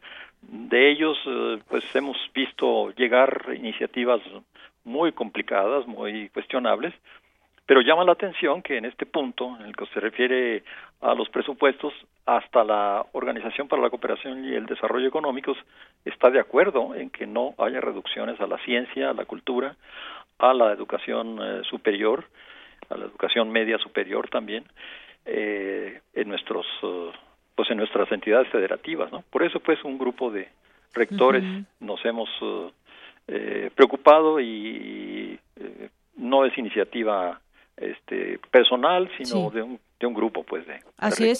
Y a esto, bueno, pues se han, se han, sumado más de 700 académicos de diferentes instituciones de investigación del país que firmaron una carta dirigida a la Cámara de Diputados en contra del recorte presupuestal en materia de ciencia, tecnología e innovación que contempla el proyecto de presupuesto de egresos de la Federación que presentó el, Ejecutivo Federal. Y además también en este documento, pues eh, le recuerdan al presidente la promesa que hizo al inicio de su gobierno de destinar 1% del PIB a la investigación científica y el desarrollo tecnológico. Esto es algo, parece ser que no se cumplen las expectativas o las promesas que se hacen. Así es. Y lo más lamentable es que efectivamente pues hay un hay una escasez de recursos, nadie lo puede negar, pero también tenemos una escasez de, de ingreso eh, en los eh, digamos en las arcas públicas eh, ya un presidente anterior de la República eh, pues denunciaba que, que hay sectores, el sector de las grandes empresas en México, que paga 2% de, de salario, de perdón, de impuestos. eh, y eso es bajísimo porque cualquier asalariado pues eh, paga 30%, 35% de impuestos. Entonces, eh, sí hay un problema de escasez, pero también hay un problema de falta de, de, de recolección de impuestos en los sectores que están o son más favorecidos. Y ese es un factor muy importante porque sí podría haber más recursos para la educación. Sí, sí es posible que, que esto eh, se hiciera. Y este año, por ejemplo, bueno, pues dar ese aumento y el, el, aumento requerido y el año que entra establecer un nuevo mecanismo fiscal que permita que eh, se recuperen más ingresos eh, por la vía de, los impuestos. Así es, rector. Y bueno, en, ese, en ese desplegado dirigido al gobierno federal y a la opinión pública se incluyen cinco puntos y entre ellos, bueno, pues habla, por ejemplo, del recorte presupuestario de 30% al monto destinado a becas, por ejemplo, que tendrá un severo impacto social y dejaría miles de jóvenes sin los eh, apoyos mínimos para continuar sus estudios y esto pues los haría, los se verían obligados a abandonar las aulas y contravendría el avance en cobertura que se había logrado hasta el momento, es decir, como un, como un retroceso.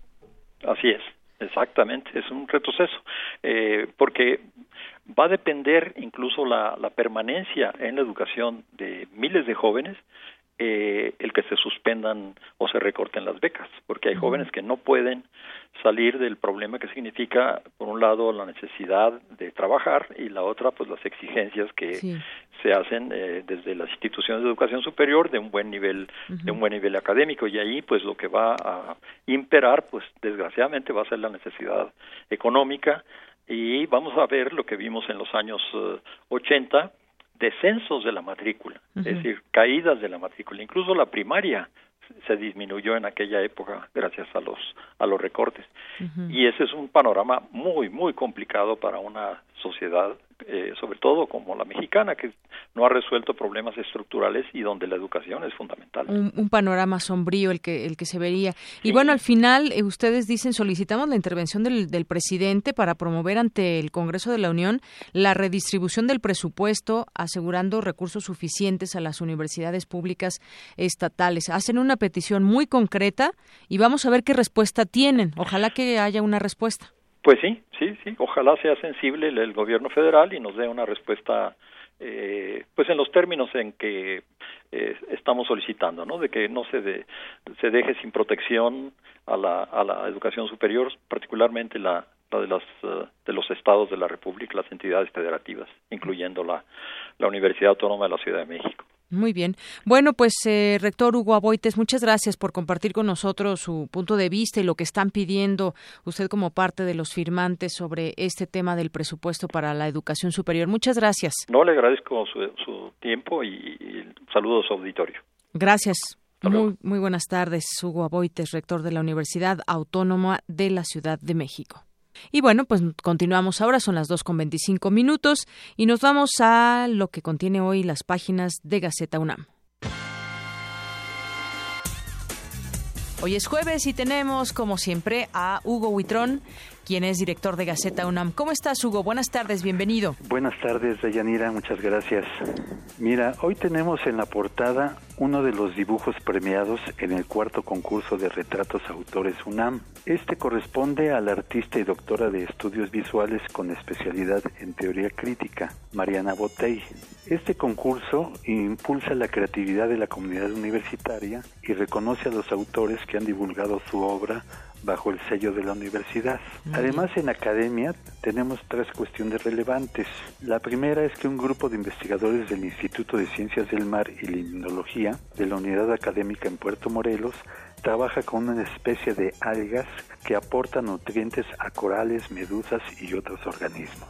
En otra página damos cuenta de un nuevo mapa de peligros del volcán Popocatépetl que tiene mucha mucha más información señaló Carlos Valdés, director del Centro Nacional de Prevención de Desastres, y añade que es indispensable contar con una gestión integral de riesgos y un conocimiento profundo de los fenómenos para saber a qué estamos expuestos. Y la tercera es una, es una nota de eh, Rodolfo Nava de la Facultad de Medicina que indica que los horarios prolongados de trabajo afectan la salud.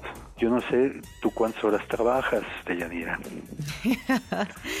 bueno, pues después de lo que estábamos platicando antes de entrar al aire, yo creo que siete horas para dormir y lo demás implica trabajo. Entonces, hay que tener cuidado con el estrés, que es uno de los aspectos más preocupantes derivados de la sobrecarga de trabajo, pues aumenta los niveles de azúcar, debilita el sistema inmunológico, causa problemas digestivos, estimula la secreción de ácido gástrico y eleva la presión arterial, entre otros daños.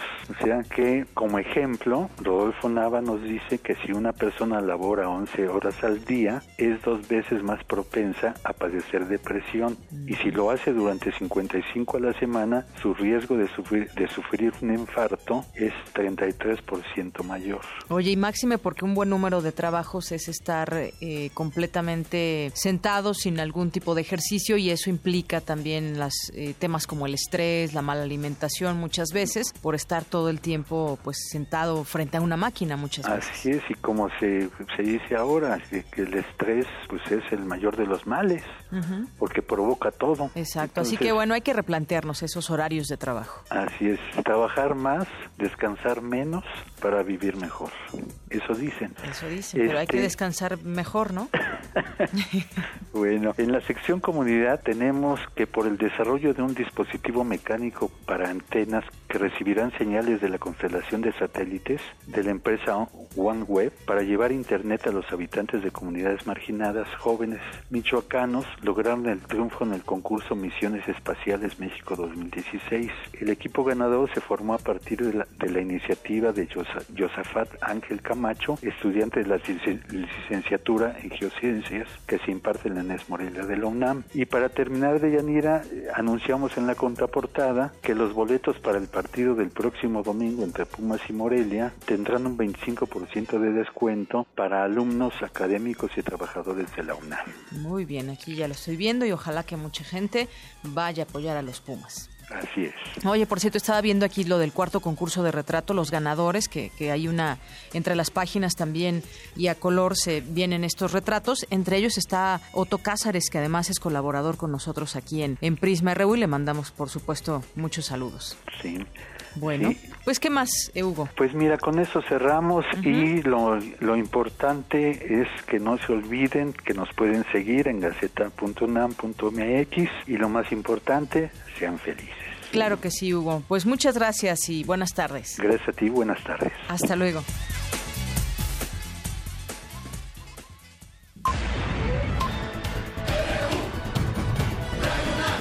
Prisma RU.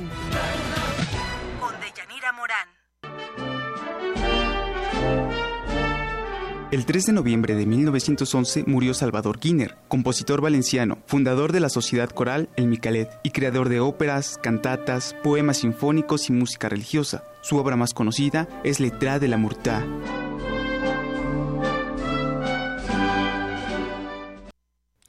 Dos con treinta minutos. Y en otros temas nacionales, ayer se reunió el gobernador electo de Veracruz, Miguel Ángel Yunes, con el presidente de México. Y bueno, pues ahí estuvieron platicando, se reunió también con, con otros eh, gobernadores electos. Y bueno, pues ahí el, el presidente y el gobernador electo de Veracruz acordaron ya la instalación de mesas de coordinación con los secretarios de gobernación, Miguel Ángel Osorio Chong, y de Hacienda, José Antonio Mid, para analizar la crisis que vive el Estado.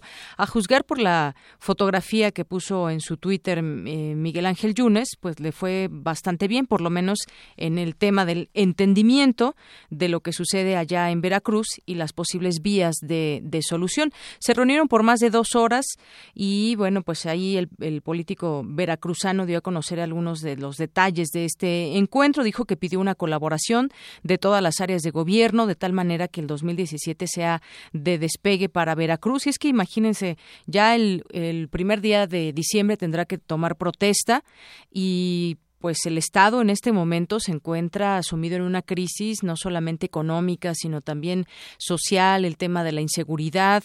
Hay muchos, una por lo menos 50 eh, presidentes municipales que están acampando en el Palacio de Gobierno porque no los atiende el gobernador interino, que algo que pues el gobernador interino debió haber ya también medido después de, de haber aceptado eh, tomar las riendas del Estado en lo que llega el, el mandatario eh, que fue elegido en las urnas.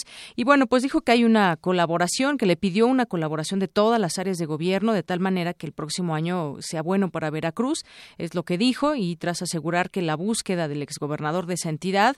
No fue discutida, de Javier Duarte, ni siquiera ya lo tomaron en cuenta, sino trabajar para lo que viene en Veracruz. Mientras lo, lo buscan o lo encuentran Mientras todo eso sucede, pues habrá que dar salida a todos los problemas que hay allá en Veracruz.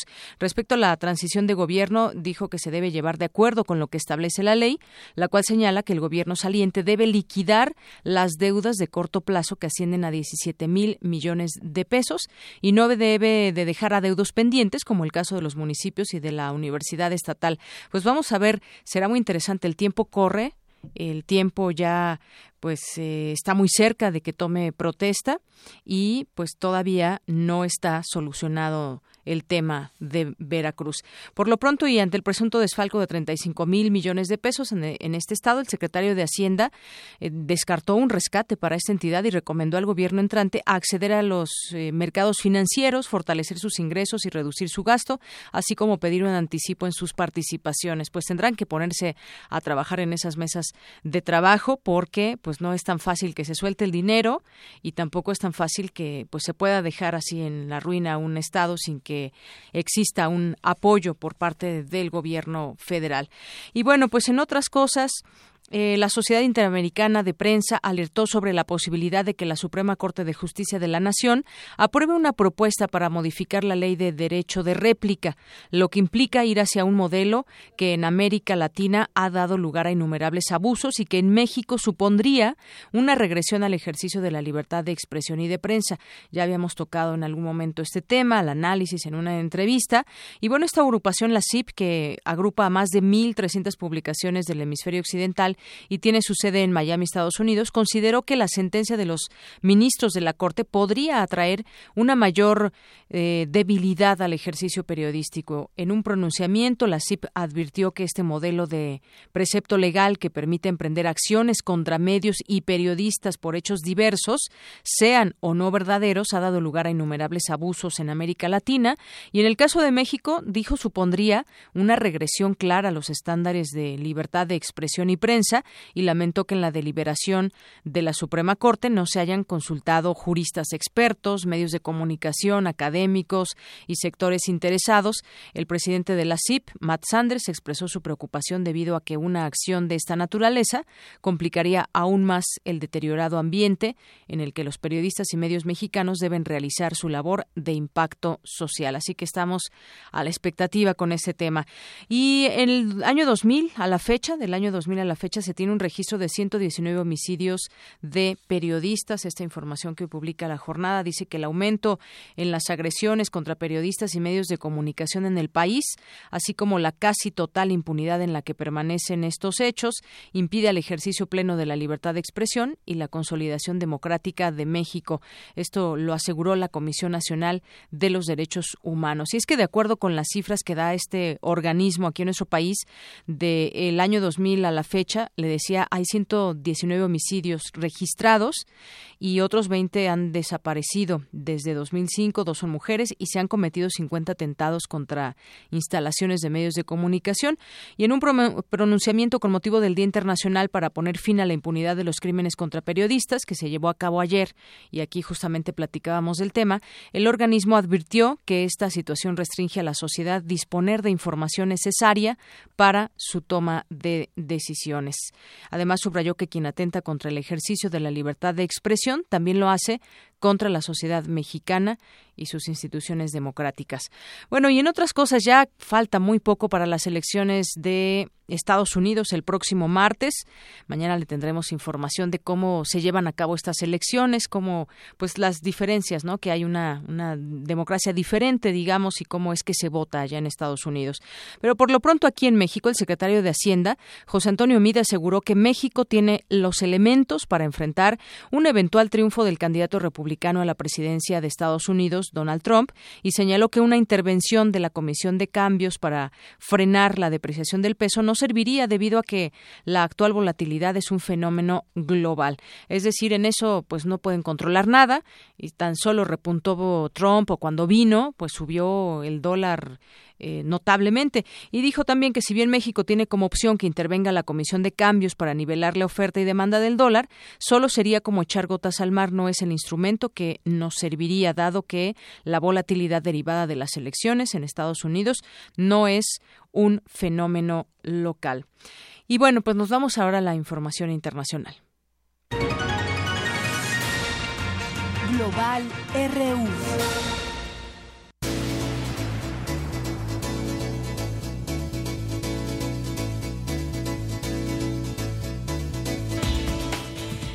Dos con treinta y siete minutos. Y bueno, en los temas internacionales seguimos con este asunto allá en Estados Unidos, donde pues ahí están los focos de atención a días ya de la elección por la presidencia de Estados Unidos.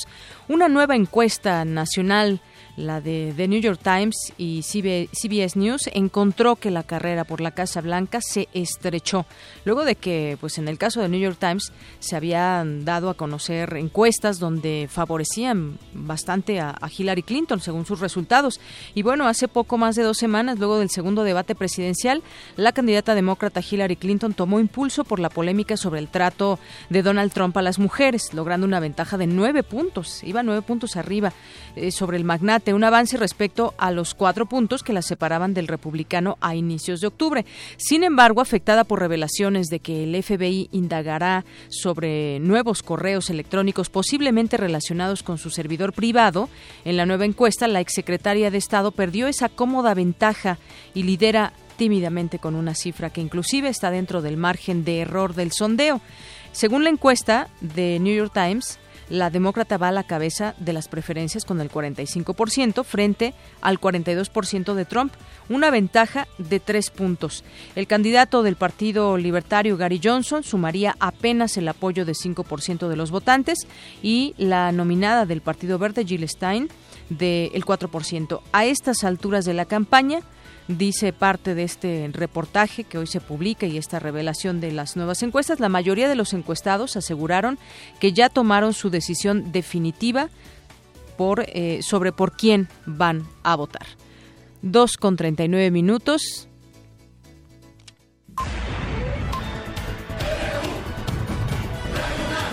Prisma RU.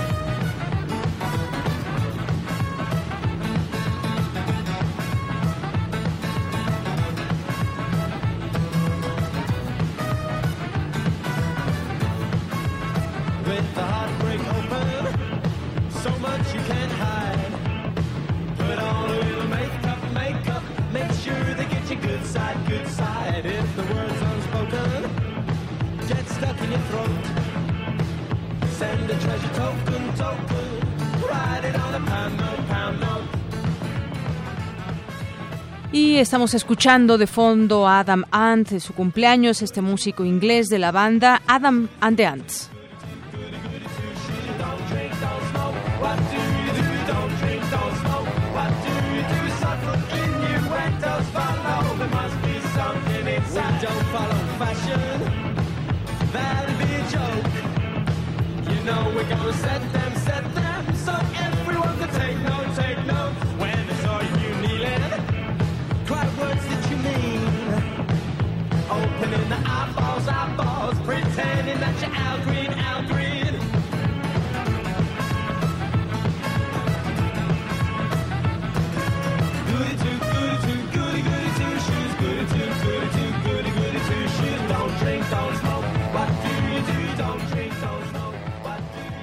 Continuamos aquí en Prisma RU con la información y le doy la bienvenida vía telefónica al rector de la Universidad de Morelos, Alejandro Vera García. Rector, muy buenas tardes. ¿Cómo estás? Muy buenas tardes. Gusto saludarte a ti y a todo el auditorio. Muchas gracias. Bueno, pues eh, hace unos momentos dábamos a conocer esta lamentable información del hallazgo de estos cuatro cuerpos de jóvenes menores de edad, estudiantes de preparatoria. Y bueno, pues eh, hasta el momento las investigaciones no revelan mucho. Apenas este suceso se dio a conocer ayer. Ahí nos decía la corresponsal un dejo de, pues, de de enojo, de petición, exigencia de justicia y de claridad en este tema. ¿Qué nos puede decir el rector sobre, sobre estos estudiantes que se encontraron muertos? Sí, pues estudiantes regulares, menores de edad, todos ellos, que salieron a festejar un cumpleaños y que lamentablemente se encontraron con estos criminales, sicarios de la muerte, que les ultimaron de una manera muy violenta, de una manera eh, inmisericordia y la verdad la comunidad universitaria, la sociedad en su conjunto eh, se encuentra muy lastimada, indignada porque el crimen sigue avanzando. Hace unos meses dos estudiantes de la preparatoria de Tlaltizapán de nuestra institución también fueron acribillados, también fueron asesinados y es una ola de criminalidad que va va va cobrando más vidas y ante un gobierno omiso pues la criminalidad se inquista y se empieza ya empieza a reinar en el contexto de esta región de nuestro estado. Así es, rector, y en este en este sentido, hasta donde se sabe y ahora lo que puede revelar, digamos, de primera instancia la autoridad es que está indagando una posible riña como móvil del asesinato de estos jóvenes. No, pues es, es un hecho a todas luces que ellos tratan de resolver dentro del fuero común para que la PCR no traiga el caso, no quieren reconocer que tiene que ver con el crimen organizado, pero por supuesto que esto es algo que se tiene que investigar. No se puede descartar la hipótesis de que tiene que ver con el crimen organizado, con bandas delincuenciales que operan en esta región y que se han cobrado muchas vidas, no solo de universitarios, sino de personas que eh, forman parte de la comunidad de Jojutla y de la región. Así es que nos parece muy preocupante que de inmediato ya ellos puedan calificar la intencionalidad de un acto cuando no tienen ni a los criminales y cuando nuestros estudiantes están muertos y que ya puedan decir que fue una riña. Pues eh, digo, es atentar contra la inteligencia y es atentar contra la dignidad de, de los padres de familia que a todas luces ellos eh, están pidiendo que se investiguen pues todas y cada una de las líneas que se puedan considerar, entre ellas el crimen organizado. Sí, porque justamente pues eh, señala y hubo una conferencia de prensa donde pues estuvo el fiscal de Morelos descartó que el homicidio eh, de estos jóvenes haya ocasionado por algún intento de robo y dice que el crimen organizado no está detrás del ataque porque los cuerpos no presentaron ni huellas de tortura y las lesiones que le les provocaron la muerte no provienen de un arma de fuego.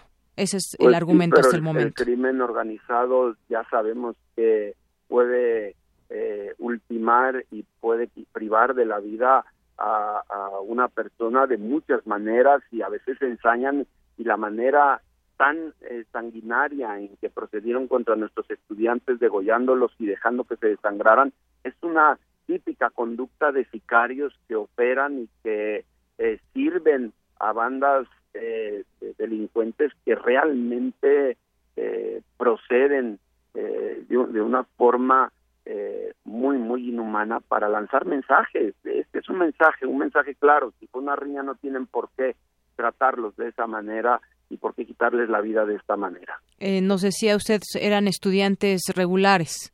Sí, estudiantes todos ellos. De hecho, el fiscal mismo dijo que dos no eran, pues tenemos claro que las matrículas y todos sus registros de, como estudiantes, estudiantes que cumplían como tales en la preparatoria y es algo que pues a nosotros nos parece que se tendría que eh, manejar con mucha prudencia eh, que no tendrían que aventurarse las autoridades a hacer juicios anticipados y sacar conclusiones que no corresponden con la realidad ni, ni con lo sucedido. ¿Ha tenido usted oportunidad de, de, platicar, de ver a los familiares de estos jóvenes? Eh, eh, eh, sí. Este, sí, sí, sí. La, la, verdad es que con los familiares sí que estuve el día de ayer en el CEMEFO, estuve con ellos, estuve en una situación pues de, de apoyo, de gestión, estuvo personal de la universidad y con autoridades locales pues lamentablemente no, no, no han tenido el decoro de, llamar, de expresar el pésame a la comunidad universitaria, eh, simplemente pues tratan de justificar lo injustificable. Bien, bueno, pues le agradezco estos minutos con Prisma RU de Radio UNAM para que pues nos comparta pues esto que está sintiendo mucha gente, eh, sobre todo ahí la comunidad estudiantil de con respecto al hallazgo de estos jóvenes que pues habían salido dispuestos solamente a divertirse, ya no regresaron a casa y se encuentra en la forma en que se hallaron estos estos cuerpos. Le agradezco mucho. Muy buenas tardes, rector. No, gracias a ustedes. Por favor, no nos dejen su cobertura es importante para que pues las comunidades universitarias de otras instituciones hermanas pues eh, conozcan lo que estamos viviendo aquí en, en nuestro estado y en nuestra universidad. Muy bien, muchas gracias rector, hasta luego. A, ustedes, buenas tardes. Muy buenas tardes. El rector de la Universidad de Morelos, Alejandro Vera García. Terrible información que se dio a conocer. Y bueno, pues ojalá, de verdad, porque ya descarta la Fiscalía que pueda ser producto del crimen organizado, pero ojalá que no quede ninguna pregunta y que se llegue hasta el fondo de este, de este asunto. Y bueno, pues en algunas otras cosas que se publican en los eh, portales de información. El caso de Pemex, por ejemplo, prevé tener equilibrio financiero hacia 2020. Muchas cosas que han estado sucediendo al interior de, de, Pemex, de Petróleos Mexicanos. Su director asegura que por primera vez en muchos años, el próximo año Pemex tendrá un superávit primario de 8.400 millones de pesos. Bueno, y es que eh, lo traigo a colación este tema también porque pues se ha dado a conocer también todos los despidos, miles de despidos que ha habido, eh, que ha habido en por ejemplo, en las plataformas, en mucha gente que trabaja para, para Pemex y todo lo que está sucediendo con en cuanto a cambios a raíz de la reforma energética, que muchos de estos cambios no se han visto con tan buenos ojos, sobre todo porque pues estamos viendo también de alguna manera una cierta debilidad en las finanzas de Pemex. Pero bueno, vamos a, estar atentos a lo que suceda. Dice por lo pronto su director que hay que prevé tener equilibrio financiero de cara al 2020 y arrancando con el próximo año. Y bueno, en comisiones diputados aprobaron ampliar mandato a magistrados eh, con 18 votos a favor. La Comisión de Justicia avaló ampliar la duración del cargo de cuatro magistrados electorales. La votación en el Pleno ya se hará esta, esta tarde. Se habían designado nuevos magistrados eh, electorales también y bueno, pues eso es la, información que se da a conocer de última hora. Son las dos con 50 minutos y nos vamos, nos vamos a los deportes con Eric Morales. RU.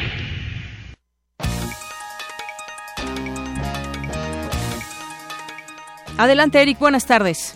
Muchas gracias, Deyanira. Nos vamos con la información deportiva, porque este sábado Puma CU enfrentará a las Águilas Blancas del Politécnico en el marco de la semana 10 de la Liga Mayor de la UNEFA 2016. Actualmente el equipo universitario se ubica en la cuarta posición de la Conferencia Verde y necesita ganar para obtener un lugar en la postemporada. Y para hablarnos de este importante duelo de Puma CU, tenemos en la línea telefónica a su head coach, Otto Becerril, a quien saludamos con mucho gusto. ¿Cómo está Otto? Gracias por tomarnos la llamada. ¿Qué tal? Buenas tardes. Hola Eric y a todo el auditorio. Un saludo. Muchas gracias. Pues sin duda el juego del sábado es fundamental para, porque además de ser el clásico del fútbol americano nacional, se juegan su boleto a los playoffs. Sí, es sumamente importante, ¿no? Y como bien lo señalas, este, este encuentro siempre reviste una gran importancia, ¿no? Por ser el duelo entre las dos principales instituciones educativas de este país y en esta ocasión, pues bueno, con este sabor ya a playoff para, para nosotros sobre todo. ¿Cómo ha notado al grupo en estos días? Porque, pues además de, de, lo que ya sabemos que se juega en el pase, el orgullo también está por delante, ¿no? Sí, sobre todo, ¿no? Los muchachos siempre toman estos estos vuelos en contra del Politécnico con, con mucho ánimo, con, mucho interés y, siempre se preparan de la mejor manera para, para salir airosos en estos partidos. Entonces, bien, el ánimo bien. Eh, Águilas Blancas no será un, rival eh, sencillo para, para ustedes, ni, ni, ni tampoco Puma CU para ellos. ¿Cómo se imaginan que será este duelo el próximo sábado? Sin duda será un duelo aguerrido, ¿no? Un duelo que se tiene que definir en, en las líneas ¿no? Águilas Blancas tiene una buena ofensiva, un buen ataque aéreo y nosotros tendremos que eh, esforzarnos, estar concentrados para poder eh, detenerlo. Y al del otro lado, ¿no? nuestra ofensiva terrestre ha jugado muy bien y tendremos que seguir en esa tónica para mantener o para dictar el, el orden del juego. Durante valo de, la temporada, ¿qué factores han detectado que, que deben, eh, en los que deben trabajar para, para pues enfrentar este, este juego tan importante? Eh, sin duda el principal es mantener la concentración durante los cuatro cuartos del juego, ¿no? Cuando, cuando nos distraemos, cuando fallamos un poco en la situación, pues bueno, vienen los errores, cometemos eh, castigos innecesarios, perdemos la bola, no regalamos eh, anotaciones, entonces si nos mantenemos enfocados los cuatro cuartos del juego, sin duda el resultado será favorable y será un buen juego para nosotros. Puma CU eh, jugó sus primeros dos compromisos en esta liga mayor, enfrentando a equipos de la CONADEP. y los dos fueron derrotas, pero después comenzaron a tomar confianza. ¿Cómo evalúa el paso de los Pumas esta temporada, coach? Ha sido un proceso de aprendizaje, ¿no? Todos estos juegos, todo eh, el staff hemos aprendido cosas distintas y hemos eh, enfocado nuestros intereses en, que se vean reflejados al siguiente juego. Sin duda, todos hemos aprendido esto y las enseñanzas se tienen que ver como resultados positivos y en eso estamos trabajando. Mencionaba, coach, que los castigos han sido un aspecto que eh, en los que ha tenido que trabajar el equipo. ¿Cómo han abordado este tema? Pues manteniendo a los jugadores, primero que jueguen sobre la regla, no manteniéndolos listos y preparados, que no eh, diluyan su, su, energía en, en, cosas ajenas al partido, ¿no? Y, que estén atentos a lo que están realizando y de esa forma hemos disminuido los errores.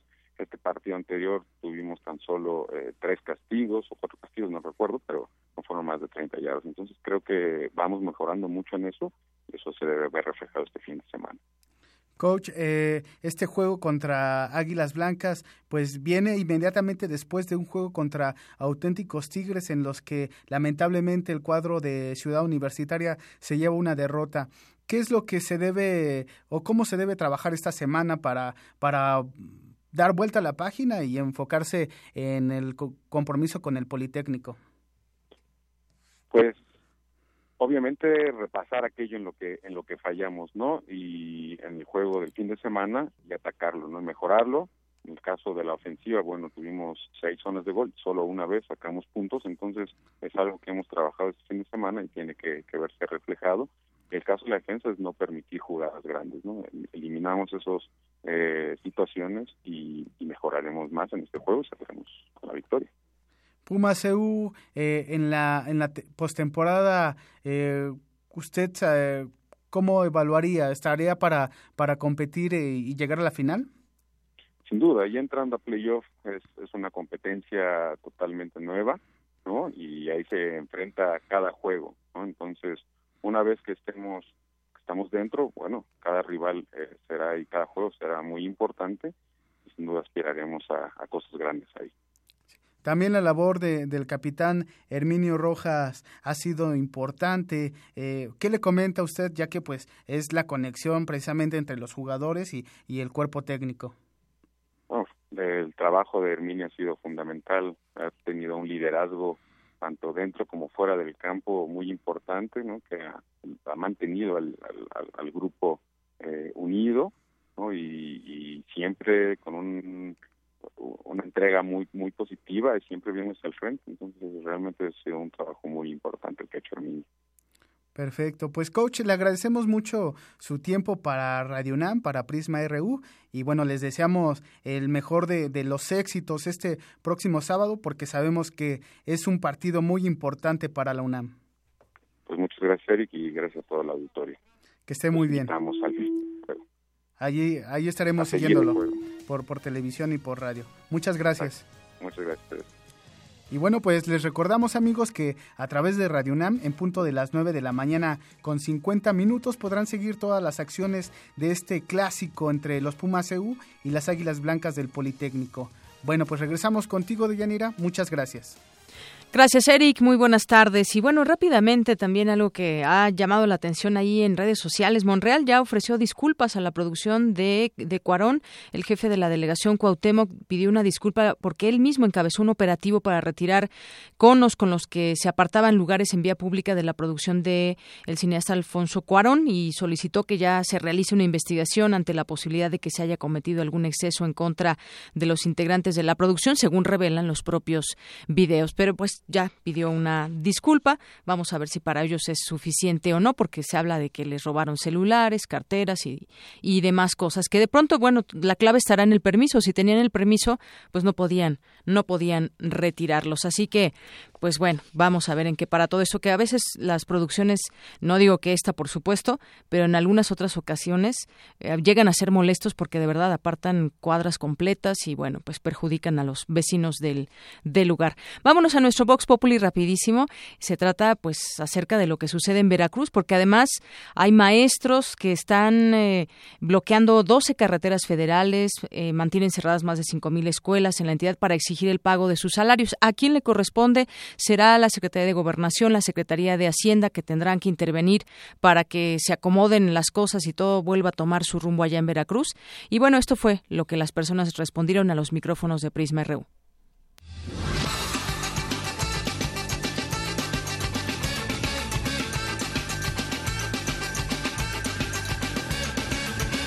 Además incongruente porque ya sabían del problema con anticipación. Entonces el hecho que ahora quieran rescatar el rescate financiero de dónde va a salir. De por sí hubo recortes en el presupuesto. ¿Cómo vas a rescatar un Estado cuando tú mismo permitiste que llegara a esos extremos? Para empezar, creo que debemos saber de dónde, dónde está el dinero que falta. Pues que no es correcto, ¿no? Finalmente ellos también tienen un sueldo y yo creo que cada quien debería de hacerse responsable de sus, pues sí, de sus actos, ¿no? Siempre salimos perjudicados nosotros como pueblo y no es justo. Para eso hubo un representante y hubo gente que lo puso. Entonces, junto con la persona, el gobernador y las demás gentes que estuvieron con él, pues que hagan ese pago. Pues prácticamente dice que el gobierno lo va a pagar, pero en sí más que nada son nuestros impuestos. Ah, platicaba con mis compañeros, yo facturo pintura, 250 mil pesos. Tengo que comprobar gastos. Esos gastos se van hacia otros eh, comercios que tienen que facturar y al final de cuentas Hacienda nunca pierde. Pues está bien que absorban la deuda porque si el PRI durante todo el ejercicio no, no ha estado viendo que estaban cometiendo ese peculado, pues entonces ¿quién va a pagar eso? Pero finalmente lo pagamos los ciudadanos. Que quede claro que eso es a través de nuestros impuestos y eso es injusto. Así de esa manera nos transfieren su mala administración, su corrupta administración a los ciudadanos.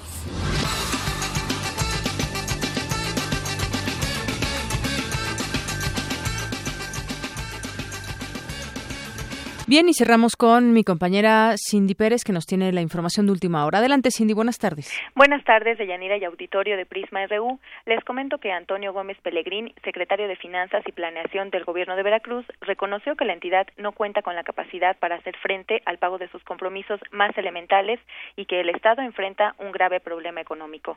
Por otra parte, Alejandra Barrales, presidenta del PRD, anunció que presentarán una controversia constitucional para reclamar recursos no entregados a municipios. Se trata de 1.700 millones de pesos que los estados y demarcaciones capitalinas debían tener y no han recibido. Hasta aquí el reporte de Yanira. Gracias, Cindy. Buenas tardes y gracias, gracias, gracias todo el equipo de Prisma RU. Le desea buena tarde. Quédese con la compañía de Susana Antoni. Hasta mañana.